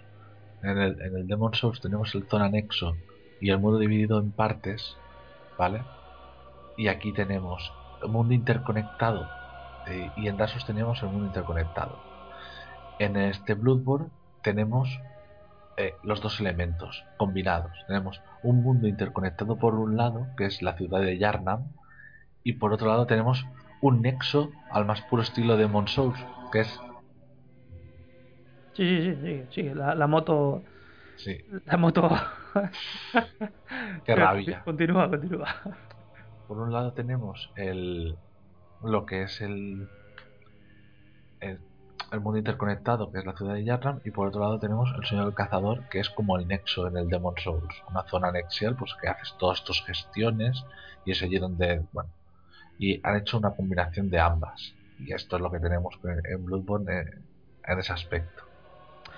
Eh, este juego, eh, aunque continúa la tendencia esta de dejar al jugador tirado en mitad de donde sea y tenerte que apañar tú solo y tal, este también continúa un poquito con eso, pero ya un poquito más, un poquito más suave, ¿verdad? Sí, exactamente. Es eh, bastante más amigable que, el, que, los, que los anteriores en ese sentido. Es, este podríamos decir que, que es más atractivo para, para un jugador más casual, ¿no? No, que no sea muy que no sea muy fanático de esta clase de juegos y tal, es un poquito más accesible que, que el resto. Yo creo, yo creo que sí. Es que claro, como estoy muy curtido ya en los Souls, a mí este juego me pareció, no sé, fácil. No, para mí también lo es. Solo que, claro, estamos diciendo esto y a lo mejor sí que es verdad que, que es porque ya hemos jugado a bastantes juegos de este tipo, pero luego te vas a las tiendas estas de segunda mano y encontré bastantes copias de... No, y de yo he encontrado gente, que conozco gente que dice que no tiene huevos a pasárselo. Dices, esto es imposible, esto es muy difícil, esto no sé qué. Claro, por eso te digo que, por eso te decía antes que un juego como Los of the Fallen, que me pareció fácil, a lo mejor sería buen, un buen inicio y tal. Pero claro, yo tampoco estoy ya seguro de, de si estas recomendaciones eh, son, son ciertas o no, porque, porque claro, Blue Dawn también me ha parecido bastante asequible, pero, pero sigue teniendo ese el espíritu de ensayo y error, tío. O sea, Claro, que mueres y vuelves a empezar desde el. Claro. Eso es desde el último checkpoint. Pero bueno, aún así yo considero que, que es bastante bastante más fácil que la saga Souls No mueres tantas veces, eh. Claro. Souls. Y, y tiene un sistema de combate también mm, muy diferente, aunque aunque puede parecer a priori lo mismo, es bastante diferente que a la saga Souls. Aquí nos olvidamos ya de- del escudo y aquí es intercambio de hostias y esquivar a, a tu vamos. El, todo el sistema está hecho para fomentar lo que es el, el- la ofensa, o sea, en- el ataque. Es- más importante que el, el defensivo. Que lo defensivo, pues bueno, el Dark Souls eran protagonistas, siempre con el escudo en mano. Aquí no. Aquí lo único que tenemos es nuestra, nuestro rifle, nuestra escopeta con la que podemos aturdir a los enemigos y entonces ganar algo de ventaja para poder hacerles críticos, lo que sea. Entonces, eh, nuestro escudo en Bloodborne es la escopeta, por, por así decirlo. Es como si, por ejemplo, es como si fuera el Dark Souls, pero imagínate que en vez de hacer las paradas pasivas, que es levantar el escudo, Mm. es como si estuviera, es como si hicieras parries todo el rato. Eh, ese- en eso consiste realmente la escopeta. La escopeta es fomenta el, el dispararla, el usarla en el momento adecuado para ponerle el crítico, para, para darle crítico. Sí, a- aún así es, es bastante más facilillo conseguirlo que los parries de la saga Souls, por lo Ah. menos es lo que me pareció a mí. Que el Dark Souls 2 sí. Eso era imposible hacer los parries ahí, porque le pegabas uno, se caía al suelo, luego tienes que esperar unos pocos segundos y luego ponerle muy largas las animaciones y muy... Pero bueno, ya no toca Dark Souls 2. No, este juego es más es Mm. más nervioso, es más más agresivo, más rápido, más no sé, que requiere un poquito más de, de nervio que, que los Exacto. Souls. Exacto. Eh, ya no, no hay magias, ej- como si habían en los Souls. No tenemos, aquí desaparece la dualidad de, de vida o muerte. O sea, cada vez que morimos, pues seguimos estando vivos, no, no perdemos la condición de humanidad ni, ni nada. Y bueno, lo del cadáver, para recuperar lo que es el cadáver, la sangre que está en el lugar, eso sigue estando igual. Sí, bueno, pero me- menos cuando llega algún enemigo y absorbe esa sangre. Ese detalle a mí me ha gustado. Eso me gustaría que lo implementaran también en, el, en Dark Souls. está- me gustó. Eso está guay. Bueno, Pero- habla- Sí, sí, di. Pero igual eso, eso igual es porque tiene sentido por lo que es, los ecos de sangre y todo eso, que como Ya. consumen, como, como consumen como esos ecos de sangre, es decir, es como si contextualmente, pues tiene sentido, ¿no? Que, que ocurra eso. Pero bueno, si lo implementasen en el Dark Souls 3, pues tampoco estaría mal. Bueno, una de las cosas que sí que han implementado es lo de los ataques con carga. O sea, Sí, ataques cargados, sí, que es mantener pulsado el botón R2 y entonces hace un ataque súper fuerte. ¿eso, Eso- qué, qué te ha parecido a ti? Respecto a los Souls, por ejemplo, ¿qué te parece? ¿Te parece un paso adelante o, o es algo que no te gustaría que lo apliquen? No, es, es un añadido. Yo creo que suma. No, no, yo creo que no es que modifique algo, simplemente suma posibilidades de juego. Y a mí me parece muy bien. Y si en el Dark Souls 3 a- también hacen eso, pues también está guay. A mí eh, es una de las cosas que más he usado durante el juego. A mí me ha encantado. O sea, Claro.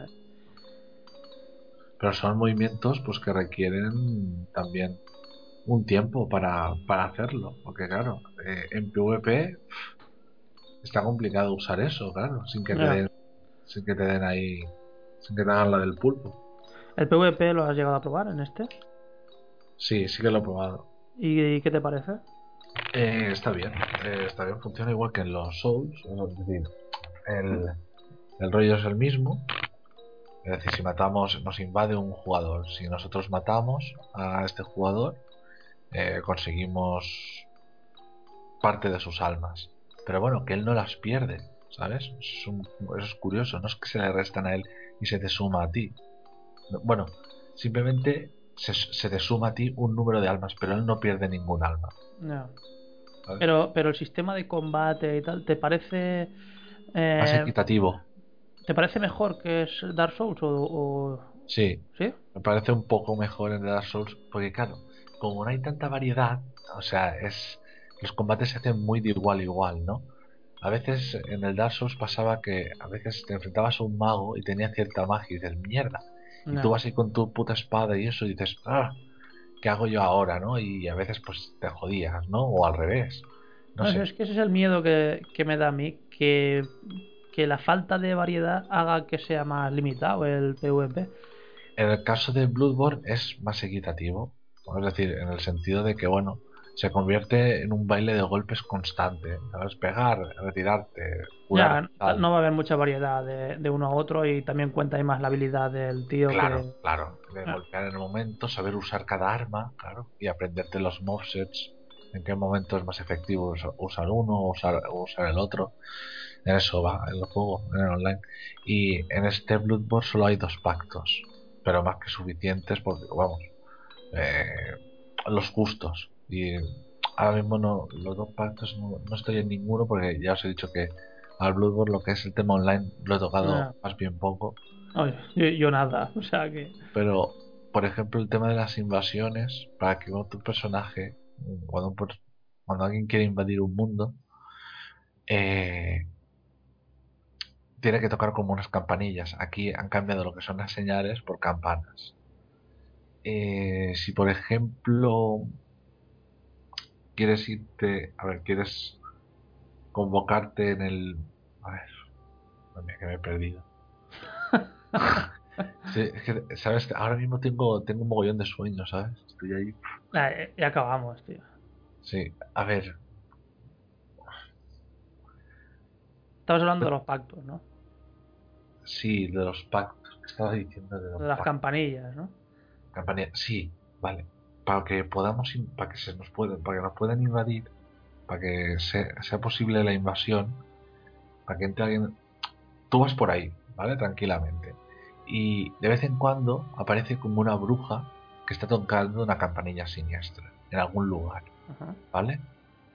Eh, si eso ocurre, si empiezas a oír una campanilla siniestra, tienes que ir rápidamente a donde está sonando.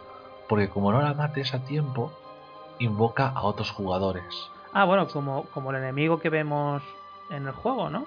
Algo parecido. Que, que también invoca enemigos. ¿Cuál? La, una tía que también va con una campanilla e invoca enemigos de color, de color rojo. Sí, sí, sí, exa- Es, exacto. es- es lo mismo. es- es esa bruja, esa bruja, exacto. Pero eh, la bruja que. Esa bruja en el. En el. En las mazmorras Cali. Eh, eh, respawna enemigos, o sea, crea enemigos. No. Pero en el. En el mundo, o sea, en lo que es el modo campaña, tiene otro rol, otro papel. Y es el de invocar a otros jugadores para que te invadan. O sea, ella toca la campanilla, ¿no? Toca como una campanilla siniestra, la toca. Si, por ejemplo, un jugador está por la zona y toca esa misma campanilla, toca la campanilla, eh, lo que ocurre es que la, la bruja invoca a los jugadores que desean invadir y entonces invaden tu mundo. Para impedir eso, tienes que matar a la bruja. Matas la bruja y ya no te invade nadie. Y en este caso también si invocan al jugador también los los enemigos eh, no le atacan a él y tal como en el Souls. Sí, igual. No. Funciona igual. O sea, sí, sí, sí. putadón que te cagas. putadón, pero son muy, ya te digo, eh, lo que es el PvP es muy, es muy tipo, no existe lo que, la invasión es muy difícil que ocurra, porque no hay brujas en casi ningún sitio, en muy pocos sitios, por la que, eh, por lo que la invasión es muy rara. El juego está más enfocado, pues quizás para el PV, para el cooperativo y el PvP concertado, es decir, para duelarte con otro, con un amiguete. Si o sea, sí, sí, sí. ¿sabes? No, que iba a decirte que entonces este juego eh, es menos toca cojones que como puede ser el Dark Souls en cuestión del PvP online y tal, ¿no?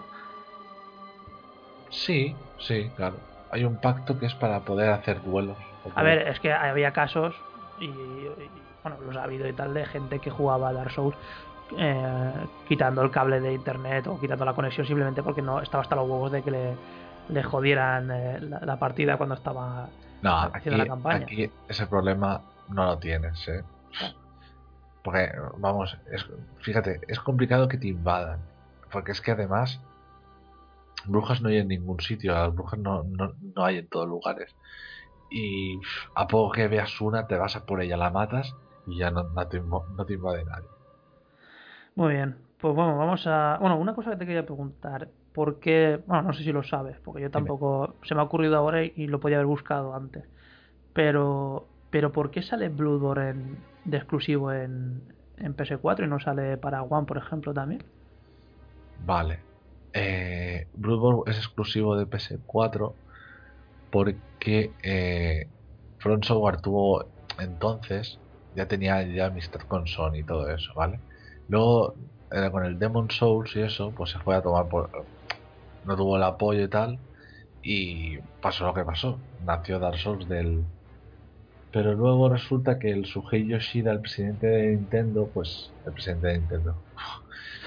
Madre mía, tío. Que no sé ahora mismo cómo se llama el presidente de Nintendo. Tatsumi o. Bueno. El presidente de Sony, Sugei Yoshida, eh, ya, ya tenían un. Tenían una relación estrecha con From Software. Y, y nada, les convencieron, lograron convencerles para, para hacer un proyecto conjunto.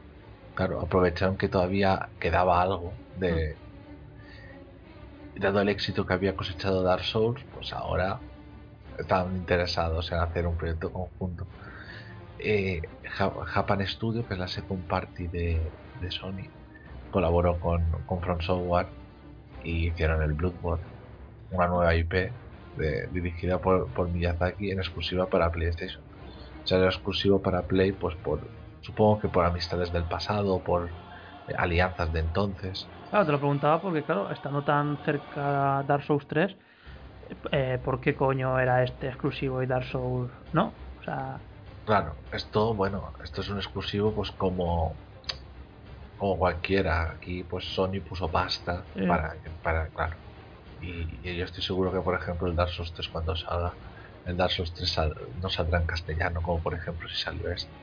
ah, bueno, esa es otra, que está doblado. Está doblado al castellano. Y yo creo que el, el Dark Souls 3 no estará doblado al castellano. La verdad es que este juego está muy, muy, muy cuidado y, y ya te lo he dicho más de una vez, pero para mí sería totalmente perfecto Sí. si, si técnicamente, pues bueno, no tuviera esas rascadas que tiene de vez en cuando. Técnicamente, es que Sony no ahí no puso puso dinero para para no puso tecnología ni puso los medios. Y From Software hizo el juego como buenamente podía hacerlo y tal. Hombre, es verdad que esta compañía no, no se no se caracteriza precisamente por hacer juegos eh, espectacularmente punteros que gráficamente y tal. Pero pero es que es una lástima, tío. Es una lástima que a ver, el hecho de que esté diciendo esto no es que cada dos Pues- por tres esté, esté pegando rascazos, pero sí que de vez en cuando hay una caída ahí. claro pequeñas caídas sí. Sí. es un juego que fluctúa entre los 30 fps y a veces baja un poquito a 28 27 a veces 25 en el peor de los casos en un momento dado No sé, es una, es una lástima ese detalle, tío. Si, si no, para mí sería totalmente ya, vamos, eh, Hmm. per- perfecto. Es lo único que le, yo, yo también Hombre, pero- ya por pedir, si fuera como el Dark Souls 2 a 60 FPS, ya sería, vamos, la bomba, tío. Sería Claro. la rehostia ya. Eso igual ya lo veremos, alguna remasterización para Play 5, yo qué sé. Veremos, tío. Luego, en cuestión de juego, pues. Hay menos variedad de armas y de sets que de lo que estamos acostumbrados en, en la saga Souls. Y la verdad es que lo de los. Lo de los sets, sinceramente, los, los sets de vestimentas, armaduras o como quieras llamarlo, yo menos en algunos ataques de algunos enemigos o algún jefe y tal, no he notado nada. O sea, menos algunos ataques que a lo mejor un set tiene alguna resistencia más al fuego Sí. o alguna cosa así. No, la verdad es que no tiene. Es prácticamente casi anecdótico lo de las vestimentas del personaje. Es más, es más estético. Sí, exactamente. Es, no sé, ahí me esperaba algo más. Me esperaba algo más en plan. que contara algo más, ¿no? El, el- el- la vestimenta y el set del, del tío, pero veo que no. Y luego las armas, pues. ¿Qué puede haber? Menos de una docena, ¿no? De, de armas. Sí, pero abarca todos los estilos, ¿eh? Que eran ya típicos en el Dark Souls 1, ¿eh? Sí, no, a ver. Prácticamente, eh, desplegando la- las dos formas de cada arma, prácticamente obtienes todos los mobsets originales. A ver, sinceramente, yo no me he acordado, no he echado de menos eh, armas en, en este juego. El hecho de decir, uff, solo tengo cinco armas diferentes y tal. Tendría que haber 15 más que no, no las he echado de menos, es lo que tú dices. Tú cuando, bueno, no lo hemos explicado, pero supongo que ya todo el mundo lo sabe. En, en este juego tú cojas un arma u otra, eh, apretando un botón, puedes hacer que es que como es- si fueran dos. Exacto. Es, por ejemplo, el hacha de mano, si apretas el botón correspondiente, pues se, se hace se, se alarga y se hace un hacha a dos manos y tienes un ataques diferentes, un rango mayor, etcétera.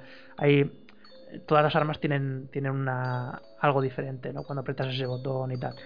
Claro. Y, y eso está chulo y tal. Y la verdad es que yo no, no lo he echado de menos, porque luego lo, luego lo combinas con la pistola, con el trabuco o lo que sea. Y no se echa de menos porque no, no busca este juego el, la, el sistema ese Dark Souls de la variedad de las armas y tal. Eso es otro rollo. Pero no sé, sí que es verdad que me sorprendió al principio que, que no hubiera tanta variedad como, como tiene Mm. Dark Souls. Lo que sí que ha- se hace bastante uso, por lo menos yo le hice bastante uso, sobre todo al principio, es a todos los añadidos que encuentras, como cuchillos, cócteles molotov y cosas así. Eso me gustó, me, me, Sí. me gustó bastante. Yo, yo lo he usado bastante poco, tío. Pues a mí me gustó el, las píldoras estas que te dan eh, ciertas cosas, o sea, ciertas resistencias a, a- al ¿cómo se llama? El brío, ¿eh? ¿se llama brío? Sí, Sí, lo que es la energía y tal, para que te dure un poco más. Eh, bueno, ítems que, que te dan. Luego, bueno, luego tienes el tema de, de las runas y del fortalecimiento de sangre, que está, que está guay, tío, que puedes equiparte y desequiparte a tu gusto, lo que quieras, sin...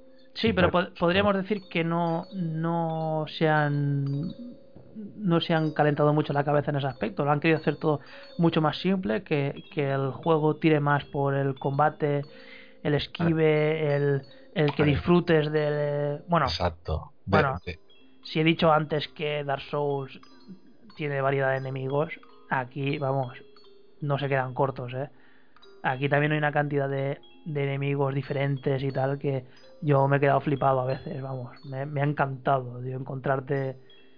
No sé, no, Sí. no, no los he contabilizado, pero hay un montón también, ¿eh? al, al, al nivel de Dark Souls, por lo menos. Eso me ha encantado, tío Hmm, a mí también. y cada uno haciendo sus no, no se limitan a como los podríamos decir a los aldeanos que cada uno tiene una forma diferente y ya está o sea estéticamente no no enemigos Sí. con diferentes ataques diferentes características y, y sobre todo unos diseños muy muy locos algunos con unos diseños muy muy locos muy perturbadores tío. me ha Y te- y- encantado ¿Y te has fijado que todo es como más alargado? Todo es como Sí. más grande, más alto que Sí, en los Souls. Es- más estilizado eh más... Sí, todo es más delgado, todo es más... No sé cómo explicarlo. No sé, a mí me ha parecido, me ha parecido espectacular. El apartado sonoro es brutal. O sea, no sé, el, el, el ir por, por la ciudad y escucharte llantos de niños de fondo, gritos, eh, Sí, sí, no sé, me ha parecido espectacular. de cada lugar, lo Brutal. que es el sonoro está muy bien. Mención especial al, al de Invisible de Yarwood, el- o sea, cuando llegas por primera vez a la, a la prisión esa. Uf, sí, sí, sí, sí. La sensación de opresión ahí, cuando dices mm, que no quieres ni salir de la cárcel, dices, ¿qué cosas me voy a encontrar por ahí, tío? Con esa música de fondo ahí que la oyes, joder, macho. Y al igual que Dark Souls, pues bueno, la historia, como hemos dicho antes, puedes pasártela por el forro Mm, o, o bueno, o intentar seguirla eh, al igual que Dark Souls, pues con las pistas y lo poco que vayas pillando y tal, e investigando. Aunque esta parece que a lo mejor es un pelín más fácil de, de seguir que los Souls a lo mejor, pero Bueno, también, tiene, también tiene su jaleo, ¿eh? sí, sí, iba a decírtelo, también tiene mucho de libre interpretación y de y de investigar, ¿eh? porque con los mitos estos de de bueno de las novelas y el- la cosmo Sí. El terror bueno, cósmico. Sí, exacto. de Lovecraft. De Lovecraft y tal, telita, ¿eh? Porque es que a pri- a priori ves el juego y dices, bueno, esto es un juego de Van Helsing contra hombres lobo y, y bichos y poco más. Pero luego te das cuenta de que no, que hay un- una mezcla de, no sé, de, de eso, estética victoriana y tal, tipo eso, un poco Van, Helsing, eh, parece que te va a salir Frankenstein en cualquier momento, vampiros, hombres lobo y tal, y luego resulta que hombres lobo no hay tantos como, como parece, por lo menos yo me esperaba que iban a salir muchos más, sí que hay hombres bestia y cosas, pero luego hay, luego hay cosas muy locas, tío, me- no sé, esos, esos personajes medio hombres que no son hombres seta como los Souls, esos azules, tío, pero que son una cosa Esos, en el bosque. ¿Sabes cuáles te digo? El bosque Ah, es- vale, vale. Unos que son como unos alienígenas, ¿no? Sí, una, es una cosa muy extraña, tío, y tal, que me encantaron, pero que también dices, hostia, ¿esto qué cojones pinta aquí, no? Son unas cosas... Y esos cuervos que no vuelan, tío, que solo Y que, saltan. y que, y que ladran, tío. Sí, sí. Hay cosas muy locas, tío. Y, y no sé, me, me ha gustado mucho. La verdad es que el, lo- el Sí, diseño de los jefes, todo, tío, es, es espectacular, tío. La verdad es que el bestiario y todo eso nunca, nunca decepciona en, lo- en los Souls. Y luego, no sé si será Miyazaki o quién cojones. Esto es una, una anécdota, pero bueno, ahí en, en esa compañía hay alguien que tiene una, una fijación con los cerdos muy extraña. ¿eh? En Dark Souls salía el jabalí este metálico.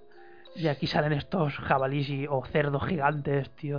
No sé, es- es- son fetiches muy extraños, tío. Sí, sí. Que si te fijas bien, le han detallado hasta el ano.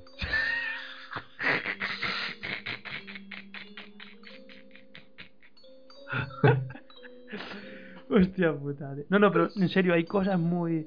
Y incluso alguna referencia visual, incluso diría que alguna película y tal. Por ejemplo, esta, esta chica o esta tía, no sé si es un espectro, una vampiresa o lo que sea, que está mirando embobada a, a la a la puerta de la catedral, vestida de blanco, manchada de sangre, que parece que esté con un traje de boda.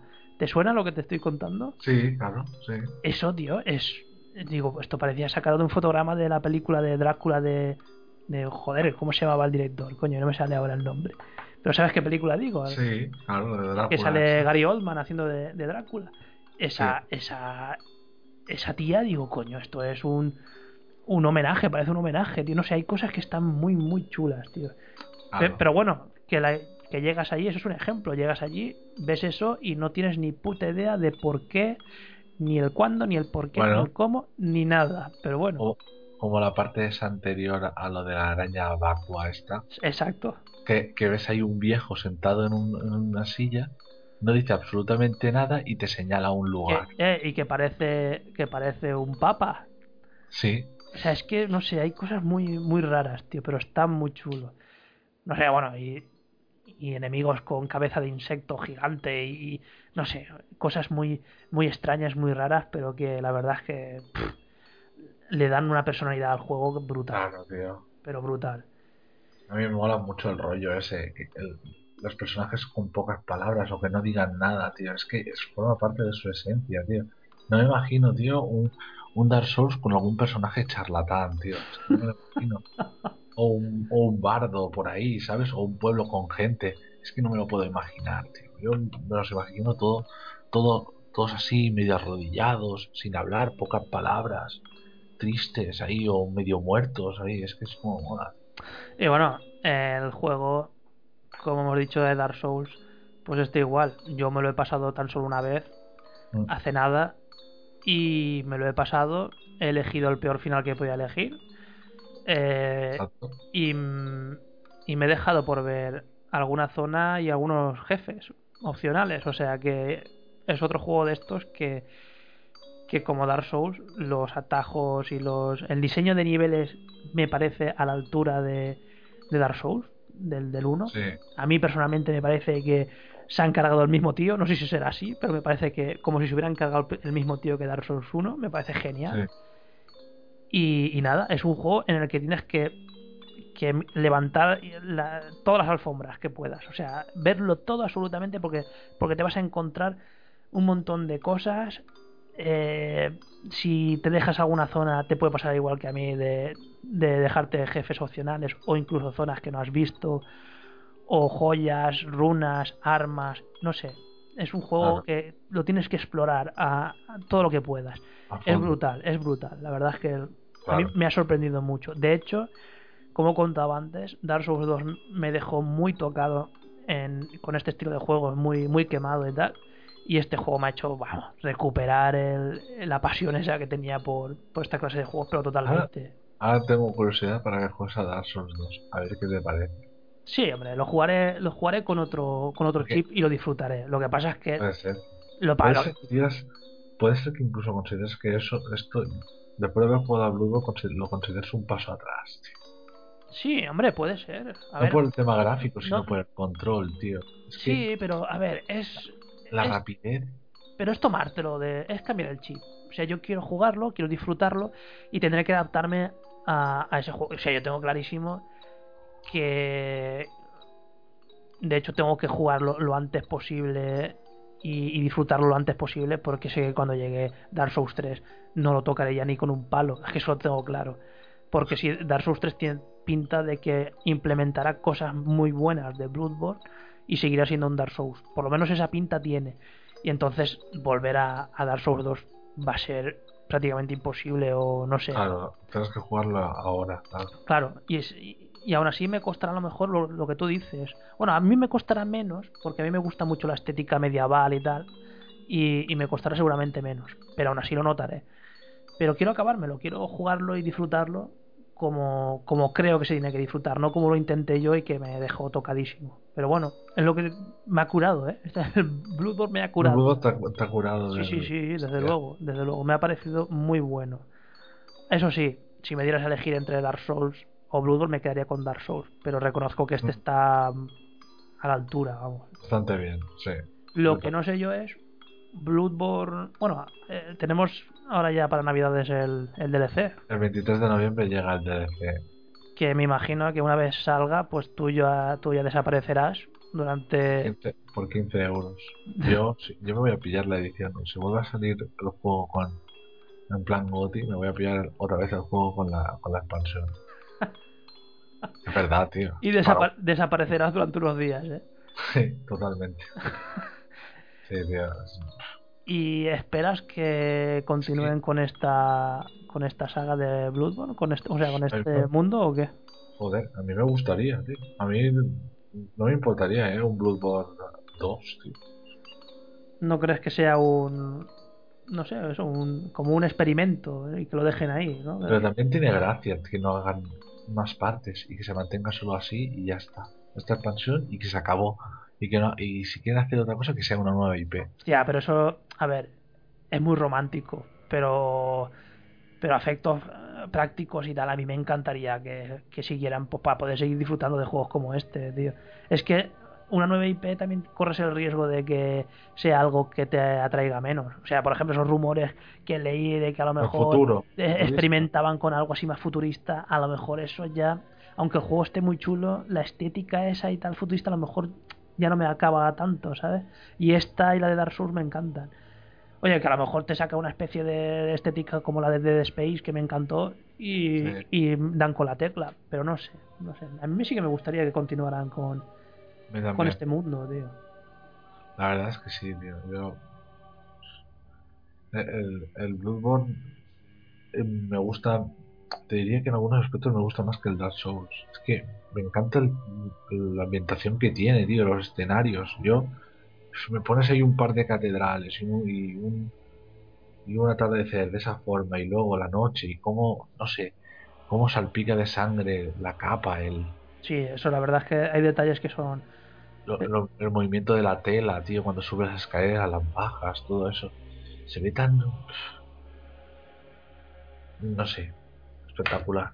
Yo, yo no sabría decirte, en este juego sí que me cuesta decir si cuál me parece mejor, si Dark Souls o, o, o este. Me, cuesta- me resulta muy, muy complicado porque artísticamente este juego es súper potente, tío. O sea, muestra un potencial de. Bueno, es, una es una bomba de.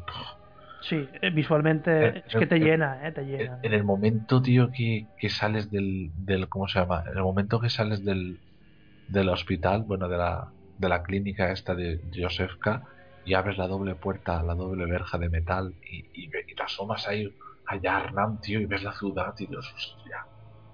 Uf, Que esa es otra, el principio del juego eh, es como una especie de recordatorio de lo que es la saga Souls. ¿eh? Ah, sí, siempre, claro. Que, para que sepas que la muerte siempre está presente.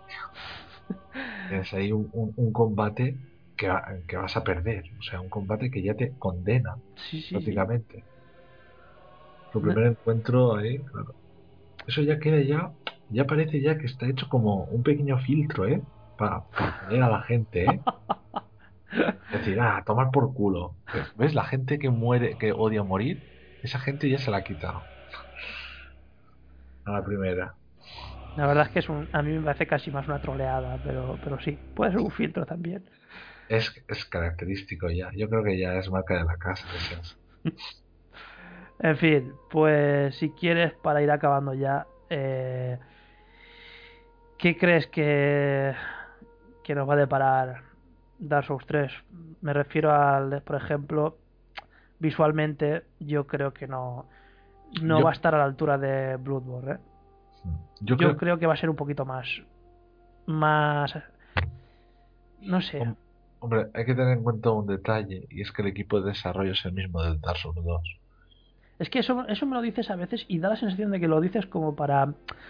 Para no ilusionarte demasiado, ¿no? Por si te encuentras luego algo. No, a ver, hombre, Miyazaki está detrás del proyecto, igual que también estuvo en el Demon, en el primer Dark y en el, y en el Bloodborne. Pero, pero claro, en esos tres juegos eh, el equipo de desarrollo era otro, en esos tres.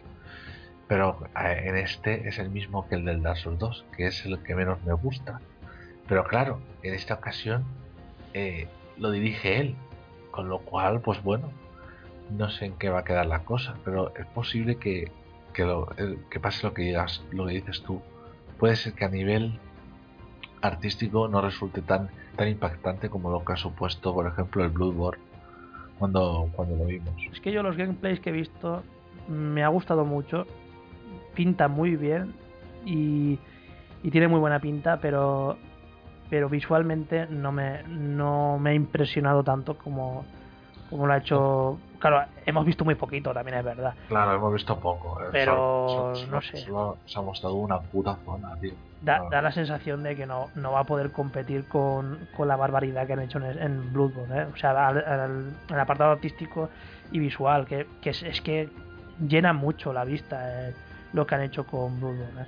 Ahora, ahora lo veremos. Ahora cuando salga el Souls 3 veremos si, si funciona la combinación equipo de desarrollo de DS2 con Miyazaki. Veremos si, si esa combinación funciona. Si no, pues ah, ya está. Ya, no solo hay que tachar al, al Yui sino que hay que tachar también al equipo de desarrollo del DS2. ¿Sabes? Mandarlos a tomar por culo. Es verdad, tío. Si no, ahora, ahora es la prueba de fuego. Ahora hay que ver si con Miyazaki al frente ese mismo equipo de desarrollo consigue estar a la altura. Porque si ese mismo equipo de desarrollo y hacen el trabajo como el que hicieron en DS2, sin conectar el mundo, cada una zona separada de la otra y así, a ver, a ver qué montan. No sé, yo espero. Lo espero con ansia. Ese, ese caerá y, y le voy a echar muchas horas. Yo también porque a nivel jugable Dark Souls 3 vuelve a ser como el 1. De hecho ya hay unos artículos que, que se llaman eh, Dark, Souls, Dark Souls 3 La Vuelta a Casa, ¿sabes? Como en inglés. De gente que lo ha, lo ha probado ya. De gente que la ha jugado. Y dice que es volver a las sensaciones del- del 1. Al menos a nivel jugable. Ojalá sea así, ojalá. ¿Sabes? Otra vez vuelven los parries instant, como eran en el 1, que pegas, ¡pum! Fuera. Luego lo- los críticos son no tienen no hacen florituras, sino que es la típica pegas por detrás un- un- una, o sea, le metes ahí el navajazo o el, cuchillazo y ya está fuera. Y yo qué sé, luego es, es más rápido. Que eso también es otro detalle. La novedad del, de este Dark Souls 3 es que va a ser bastante más rápido Han, han implementado cosas que les ha gustado del Bloodborne, ¿eh? Claro, sí, eso ya, eso ya lo han dicho, pero eso está ya más que, que se sabe que dicen que gracias a la experiencia de Bloodborne eh, est- eh, están desarrollando Dark Souls 3 en base a, a ese juego y los cambios que han hecho. Por eso, pues muchos cambios, muchas cosas que están en Bloodborne no vamos a ver en el Dark Souls 3. De hecho, tanto es así, de hecho, que bueno, que parece que se ha reciclado hasta material del, del Bloodborne en el DS3. De, de hecho, hay un. Creo que hay alguna fuente o algunas estatuas que a mí me recuerda haber visto en el, en el Bloodborne. ¿Sabes? Pero bueno. Bueno, Eh, que reciclen lo que quieran, pero que les un salga. buen juego Exacto, que les salga. con chulo, su personalidad y eso, que quede guay. Por mí, que hagan lo que quieran, ¿no? Al fin y al cabo, son su propia es su propia mierda y no, de verdad es, su- es, su- es una cosa suya y si quieren ut- reutilizar otras cosas lo pueden hacer coño. Que más legítimos que los propios que lo han hecho si quieren hacerlo lo pueden hacer. Se hace también en muchos otros juegos no es nada nuevo. Pues sí. y eso yo espero pues yo espero buenas cosas de este DS3 yo tengo cierta esperanza porque parece que vuelve sigue la historia del 1 o sea eh, van a coger elementos del primero también a nivel de, de historia o- y de personajes o sea que es muy posible que en el DS3 vol- volvamos a ver alguna especie de caballero del sol y veamos no sé creo que puede llegar a sorprender Ojalá, ojalá, porque porque Eh. tiene muy buena pinta. es más ligero, el control se siente más ligero por lo que por lo que he visto y yo eso pues me encanta. Yo sí, vamos, ya que me, ya que me después de probar el Bloodborne yo no quiero un que sea más lento, quiero que sea igual o si queréis un poco si quieren un poco más rapidito. Pero como mínimo igual que el Bloodborne. Es que, que- ¿No te da miedo, no te da miedo que que sea otro experimento enfocado un poquito a conseguir más público, que lo que lo hagan un poquito más casual y tal? ¿No te da miedo un poquito eso o qué? Hombre, a ver qué queda la cosa. Es que no, no sé. No sé si. Hombre. Es posible que sea más. es que, se, que lo hagan más casual al final. Se quede una experiencia más casual. Pero bueno, todavía está. Todavía queda tiempo para, para saberlo. No, no lo podemos saber con certeza. Yo. No sé. mm, A mí el Bloodborne, desde luego, me ha devuelto otra vez yo qué sé, si vuel- se vuelve a repetir algo así para el Dark Souls 3, yo súper contento. A ver si luego después de estar dando la tabarra con Bloodborne sacan el Dark Souls 3 y, y se te caen los huevos al suelo. Y luego va a resultar que, que ni te vas a acordar del, del Bloodborne. Eso es lo que va a pasar. Ahora con- No, no, pero no, no, no, conmigo no, porque yo. A ver, me encanta, pero que digo que eso es lo que va a pasar. En líneas generales, eso es lo que va a ocurrir. Cuando saquen el Dark Souls 3, ya nadie se va a acordar de, de Bloodborne. Bueno, yo, yo espero que sí. Espero que anuncien una segunda parte A mí me gustaría, pero. y que le demos mucho más a... Bueno, de todas maneras, estaban diciendo que Dark Souls 3 era el, entre comillas, el último, ¿no? Sí, dicen que es el último de la trilogía. O sea, aquí se cierra.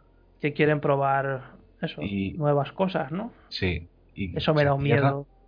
se cierra lo que es Dark Souls, lo que es ese tipo, el tipo de juego, el tipo, la, bueno, los personajes que aparecen, eso se cierra, pero eso no quiere decir que no vayan a hacer juegos tipo Souls.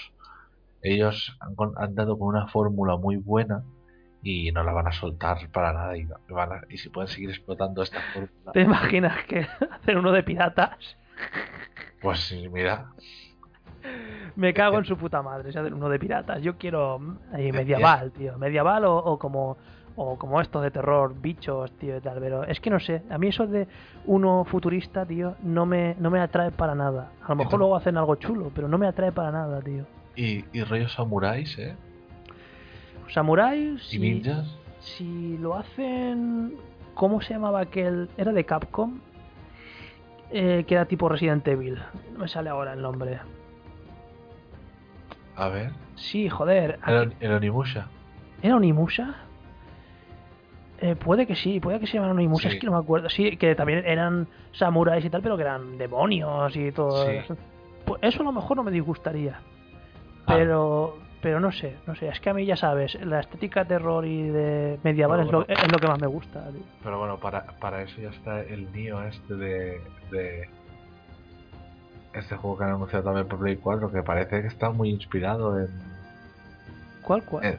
El Nio N-I no, o H no me suena ahora, yo no sé si lo he visto. Nio, es, si lo han anunciado ahora el, si te pasé el vídeo tío que han anunciado ahora para Pero de samuráis también. sí que Ah, va- vale, ya, sí, yo sé cuál es. sale de noche el personaje y que no se oye música y que los enfrentamientos son contra samuráis enemigos. Y parece que tiene un sistema de targeteo igual que en el. Bueno, pues lo veremos, a ver qué tal es. Pero bueno, Mira, ya por mira, si Software quería hacer uno ambientado en, en, en samuráis y en la época de- ya no lo puede, ya no lo puede hacer, porque ya está el juego este, ¿verdad? Ya no tiene hombre, pues a lo mejor de este no se acuerda ni, ni su padre dentro de un tiempo, tío, no sé, Vale. ya veremos. Bueno, eso. Pues nada, si quieres añadir algo más de Bloodborne es el momento, si no pues ya nos podemos despedir que este nos va a salir, nos va a salir largo, ¿eh? Como si nota, tío, que cuando nos ponemos a hablar de, de los Souls y todo esto nos podemos tirar aquí lo que nos haga de los cojones, macho. Pues sí, sí, y, y hemos hecho, yo, yo personalmente he hecho recortes, ¿eh? Yo podría seguir hablando de, de- de varias cosas más, pero Sí, pero si es que se podía hacer de esta duración, se podía hacer prácticamente de, de cada uno, tío. El- de cada Souls o de cada... de cada uno. Sí, Sí, tío, es que... Pues bueno, yo ya, ya avisaré cuando lo edite y lo, lo cuelgue y tal. Eh. Ya avisaré a la gente de, que- de lo que se va a encontrar en el podcast y tal para que, que en este no va a haber demigrancia ni nada por el estilo, que este es, entre comillas, podcast tostón para el que sea fan de o le interese en esta clase de juegos. Y, y bueno, pues para el próximo podcast ya volveremos con, con el mierdeo habitual y con, y con todas las demigrancias. de Claro que sí, claro que sí. Vamos a dejar descansar a, a- Las neuronas. a los chavales eh, que están muertos ahí de la Madrid Games Week. Y ya, bueno, el próximo programa es- esperamos contar con ellos también. Pues nada, ha sido un placer, ¿eh, Juanmi? Para mí también, Oscar, como Pues- siempre. Nada, lo dejamos aquí y. Y nada, seguimos con nuestro horario maravilloso, ¿eh? De podcast nocturno. Aquí no, no hay manera, tío, no hay manera de. De, de solucionarlo, pero bueno. Pues nada, nos vemos en un próximo. Muy bien. Venga, hasta Buenas noches. Hasta luego.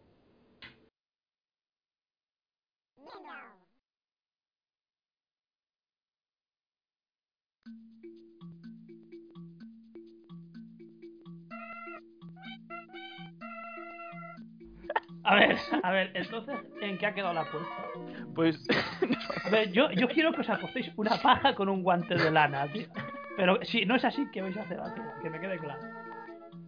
A ver, se supone que si, si la expansión de Bloodborne, o sea, bueno, a ver, Juan, dilo tú porque es que no, no. No, yo digo, Vaya mierda, tío. yo digo, yo digo que tanto el, que el Bloodborne saldrá, o sea, la expansión de Bloodborne saldrá dentro del juego. O sea, estará en, en plan GOTI. Los dos. Ese, o sea, dices dentro de dentro del pack ese, ¿no?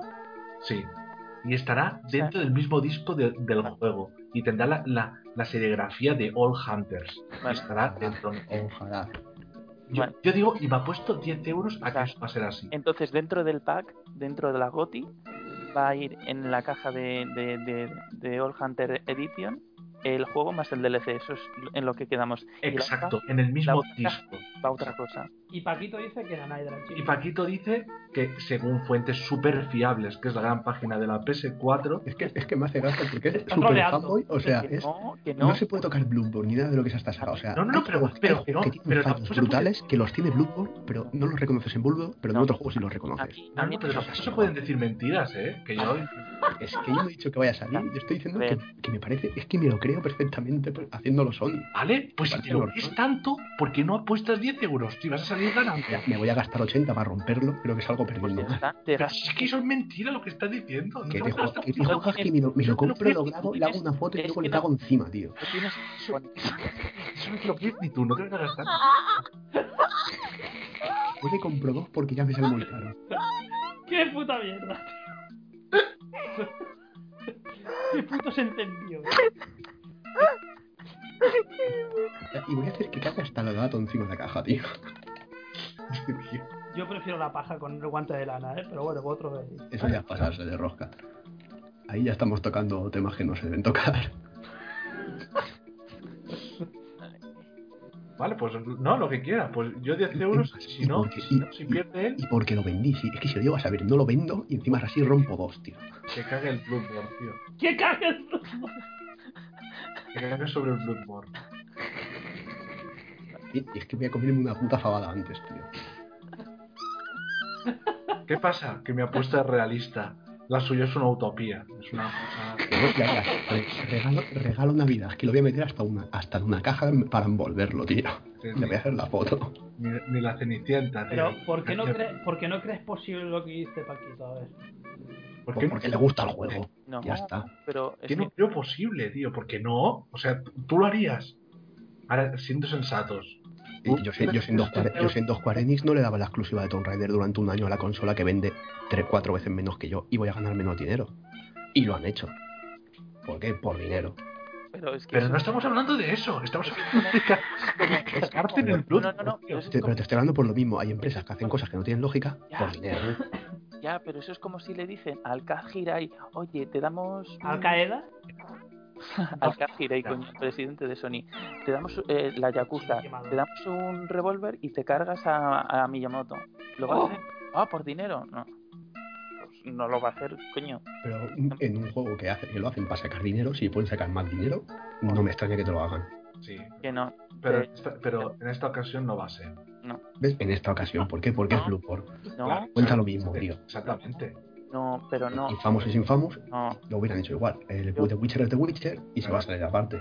Yo- No es lo mismo. que no. Yo creo que no. Far Cry es Far Cry y, viene, y no viene la GOTY con la expansión, viene un pase de temporada aparte. Claro, pero es que, pero es que, eh, Pero es que Far Cry vende más que Bloodborne. no es que Bloodborne es Lo- otra Lo cosa. ha- y lo ha hecho. The Witcher lo ha hecho. Y Bloodborne no lo va a hacer. ¿Por qué? Porque es Bloodborne, porque lo dices. Pero a ver, hacer. Pero hacer qué?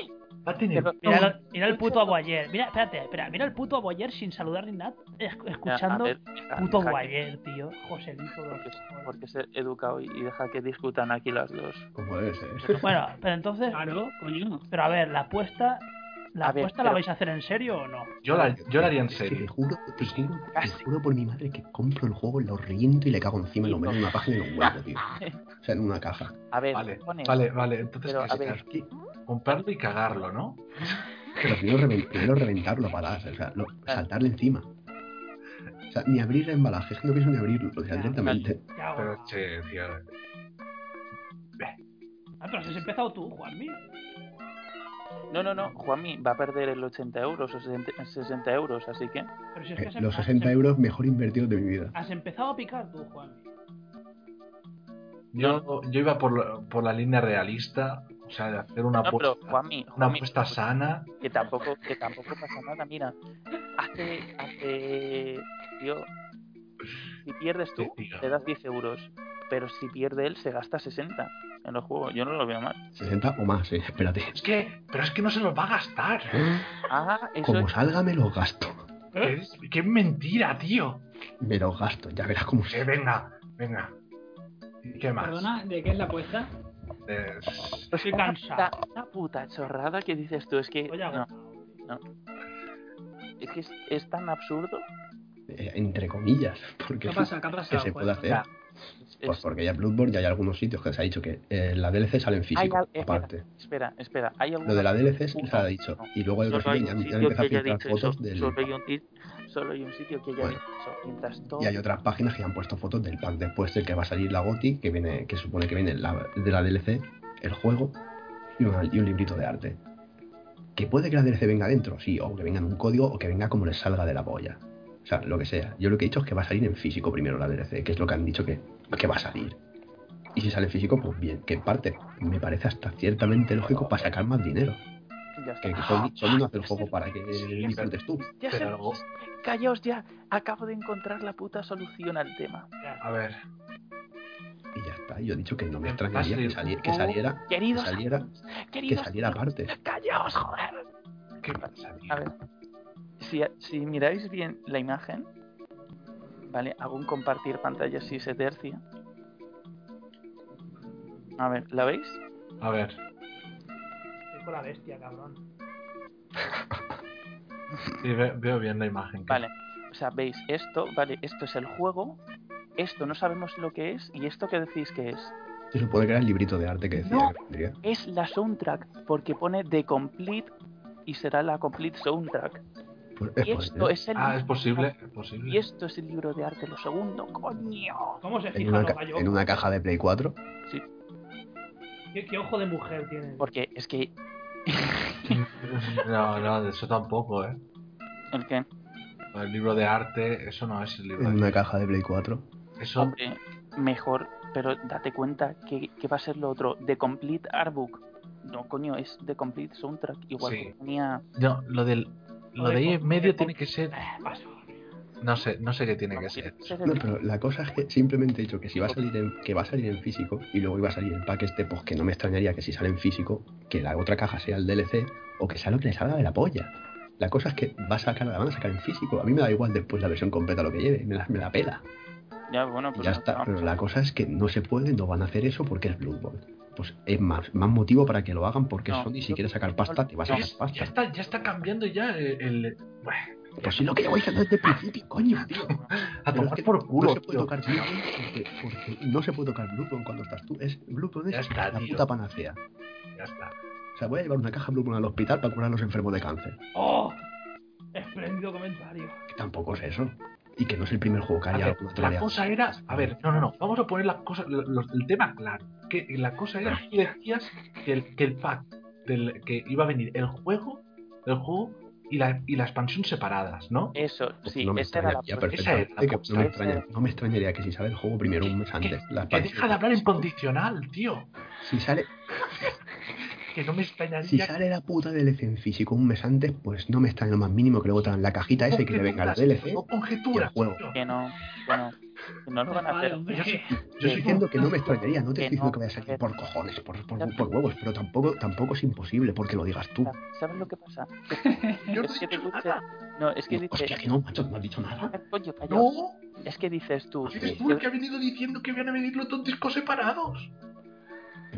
Es que, es que ojalá que salga así, que es que si sale, eh, hago, lo hago, tío, me lo compro, lo reviento a hostias, le cago encima, tío. Has intentado, te has sacado de la manga.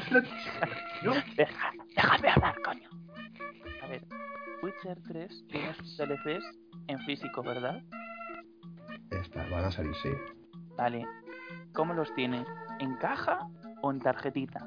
Te viene en caja y dentro te vendrá la tarjeta. A mí, a mí lo que venga dentro de la caja me la pela, ¿eh? O sea, eh, dentro de la caja podrá venir una tarjeta, podrá venir un CD, podrá venir una polla de plástico. ¡Oh! Pero el juego viene, el juego viene en físico. Esta está muy bien. Pues así todo el día. Ya está, viene en físico, viene en la caja. Otra cosa es que dentro, en vez de un Blu-ray, venga un código y que te vengan cuatro fotos, cuatro postales o lo que le salga de la polla. Pero te lo venden en físico y te lo venden más caro. Nah, yo lo dudo mucho.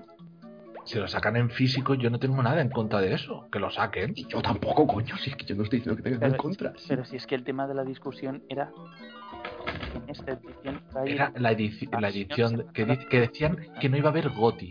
Que iban a ser el juego con el DLC separado. La caja, la caja es especial y es que a mí no me extrañaría lo, mínimo que fuera la caja especial. ¿Por qué eres- te, te extrañaría, tío? No estás hablando de No hechos, tío. que De hechos. más normal. Te lo meten así, igual que ha hecho el de Far Cry 4 con, la, con, con su GOTI. Pues coño, te meten dos cajitas. Una te vendrá el código, el Blu-ray o lo que salga de los huevos. Pero- en la otra es normal. pero- Pero la, la libro de arte. Ya que te están- en la caja esa. Pues si es que están puestas hasta la puta foto del pack.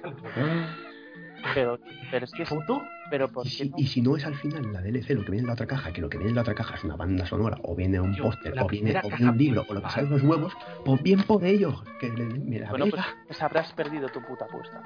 No, pero has perdido la apuesta. Pues me compraré el juego igual y lo reventaría a patadas, tío. Bueno, Pues, pues vale. Ahí os ha ganado, ¿eh? Pero la cosa es que eh, si viene de la otra forma, pues viene de la otra forma, pues mejor, me alegro, porque yo prefiero que venga todo en una caja en vez de la otra. Pero si sale de la otra forma, tampoco me extrañaría lo más mínimo. Pero es que no es cuestión. Ya, pero es que ahí es. La, co- la cosa es que a vosotros no es que nos extrañe, es que eh, a vosotros es imposible. ¿Por qué Bloodborne? ¿Por qué No. lo hace From Software? No. From Software es la polla. From Software. no, no, no, no, no, no, pero, pero tú también estás ahí Estás- vaticinando cosas que, que no son, que es posible, que me parece, que, que no me extrañaría. A mí me parecería hasta normal. Ya, pero es que no hay que. Pero es que no. No, esa Que- no- pero no- a ti no te parece porque lo dices, porque tú no quieres que sea así. no, tío. equivocado. Estás. hay unos, hay, un- hay unos precedentes, hay unas cosas que he visto y, y he visto cómo ha actuado y Eh, cómo ¿Has ha hecho. en la saga Dark Souls? Que saga Dark Souls no es de Sony. Sony, Sony en Pues su mucho. Yo he visto cómo, cómo han obrado. Y yo en su puta historia no ha hecho nada así. Y hay más posibilidades de que sea como yo digo a que sea como tú dices. Y eso me parece perfectamente correcto, pero eso no quiere decir que sea imposible que lo hagan de la otra forma, que es lo que dices tú. Claro, es que, pero es que me parece. Es la diferencia. Sí. puedes salir de, Pero puedes es salir que de las tú dos quieres, formas. tú quieres hundir Bloodborne, lo quieres hundir. No, es que, a ver, que si sale de las dos, puede salir de las dos formas. Pues me parece correcto. Si sale Gotti, ya te lo he dicho 20 veces que por sí mejor, porque lo prefiero todo en un CD. Que Pero no también es posible que salga que no, Pero ves, es que ahí está la cosa, es que, que tú no van a lo meter ves monedas. imposible porque te gusta a ti.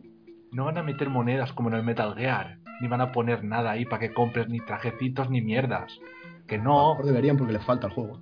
Eh, pero la cosa es que ves, vuelves a lo mismo. O sea, eh, se tocan Bloodborne, te pones a la defensiva. No, pero es que no tienen, o sea, No, porque a mí me gusta, a mí me gusta que no. Yo pongo la defensiva cuando la gente se inventa cosas. claro, Pues díselo al de la página de la Play 4, díselo a los que han puesto las fotos. Pero si Pero las- si yo ahí no he visto una mierda. ¿Eh? ¿Por qué no? Coño, pues pégate más a la pantalla. no, a ver, no, no. Espérate, espérate, que el otro le dice, pégate más a la pantalla.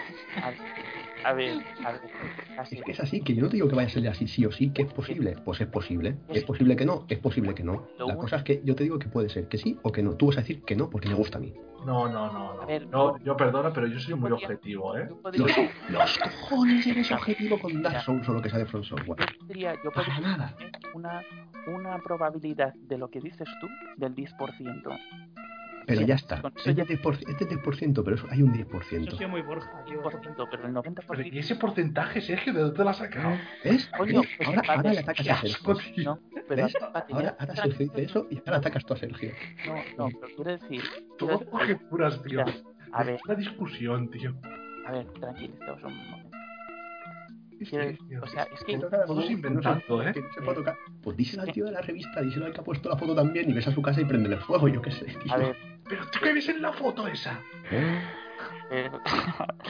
por Pues favor, dos cajas, veo dos cajas. Y si me dicen que, y si no, me dicen que sabes, no sabes qué lleva. No lo sabes. no lo sé, pero si me dicen que el primero que va a salir la DLC en físico, pues luego me sacan la caja esa con dos cajas y un libro de arte, pues no me extrañaría que fuera el juego, la expansión y libro de arte. Y es lo que llevo diciendo todo el rato, que no me extrañaría. Puede que no, puede que sí. Pero tú ves que no, que no, que no, que no, que no, porque me Que gusta. no, tío. Que pone. Si ya lo pone en la portada del juego, si es que ya viendo esa imagen incluso se puede deducir que el juego con la expansión está dentro de la primera Claro. caja, es que la de la, de, la de lo- la derecha. Claro, o aunque sea el juego original y códigos de descarga dentro de esa caja. Pero el juego, todos los contenidos van a estar en esa caja. Y luego en la otra estará el libro de arte y al lado está la banda sonora. Que lo he dicho, coño. Si es que más. Sí, más que es posible, pero que sigue siendo lo mismo, que no es imposible que salga de la otra forma. ya, Yo- es que No es imposible. de arte. son O de sea, un esa 99%. imagen es provisional y la, y, y la caja que hay en medio es el libro de, el libro de arte. Pero si es que yo lo de Sergio lo entiendo, o sea, que es lo que dice, que puede que sea un 10%, que sea lo que, lo que estaba diciendo que podía pasar, y el 90% lo otro. Me parece Pero- correctísimo. Es que, El problema es que Juanmi no te va a ver ni el 1% ni el 0,1% de que se haga eso. ¿qué Es un fanboy, es un probabilidad- a ver, ¿qué probabilidades hay de que mañana muramos todos arrasados por bombas nucleares? Pues depende de la mala hostia que tenga la gente.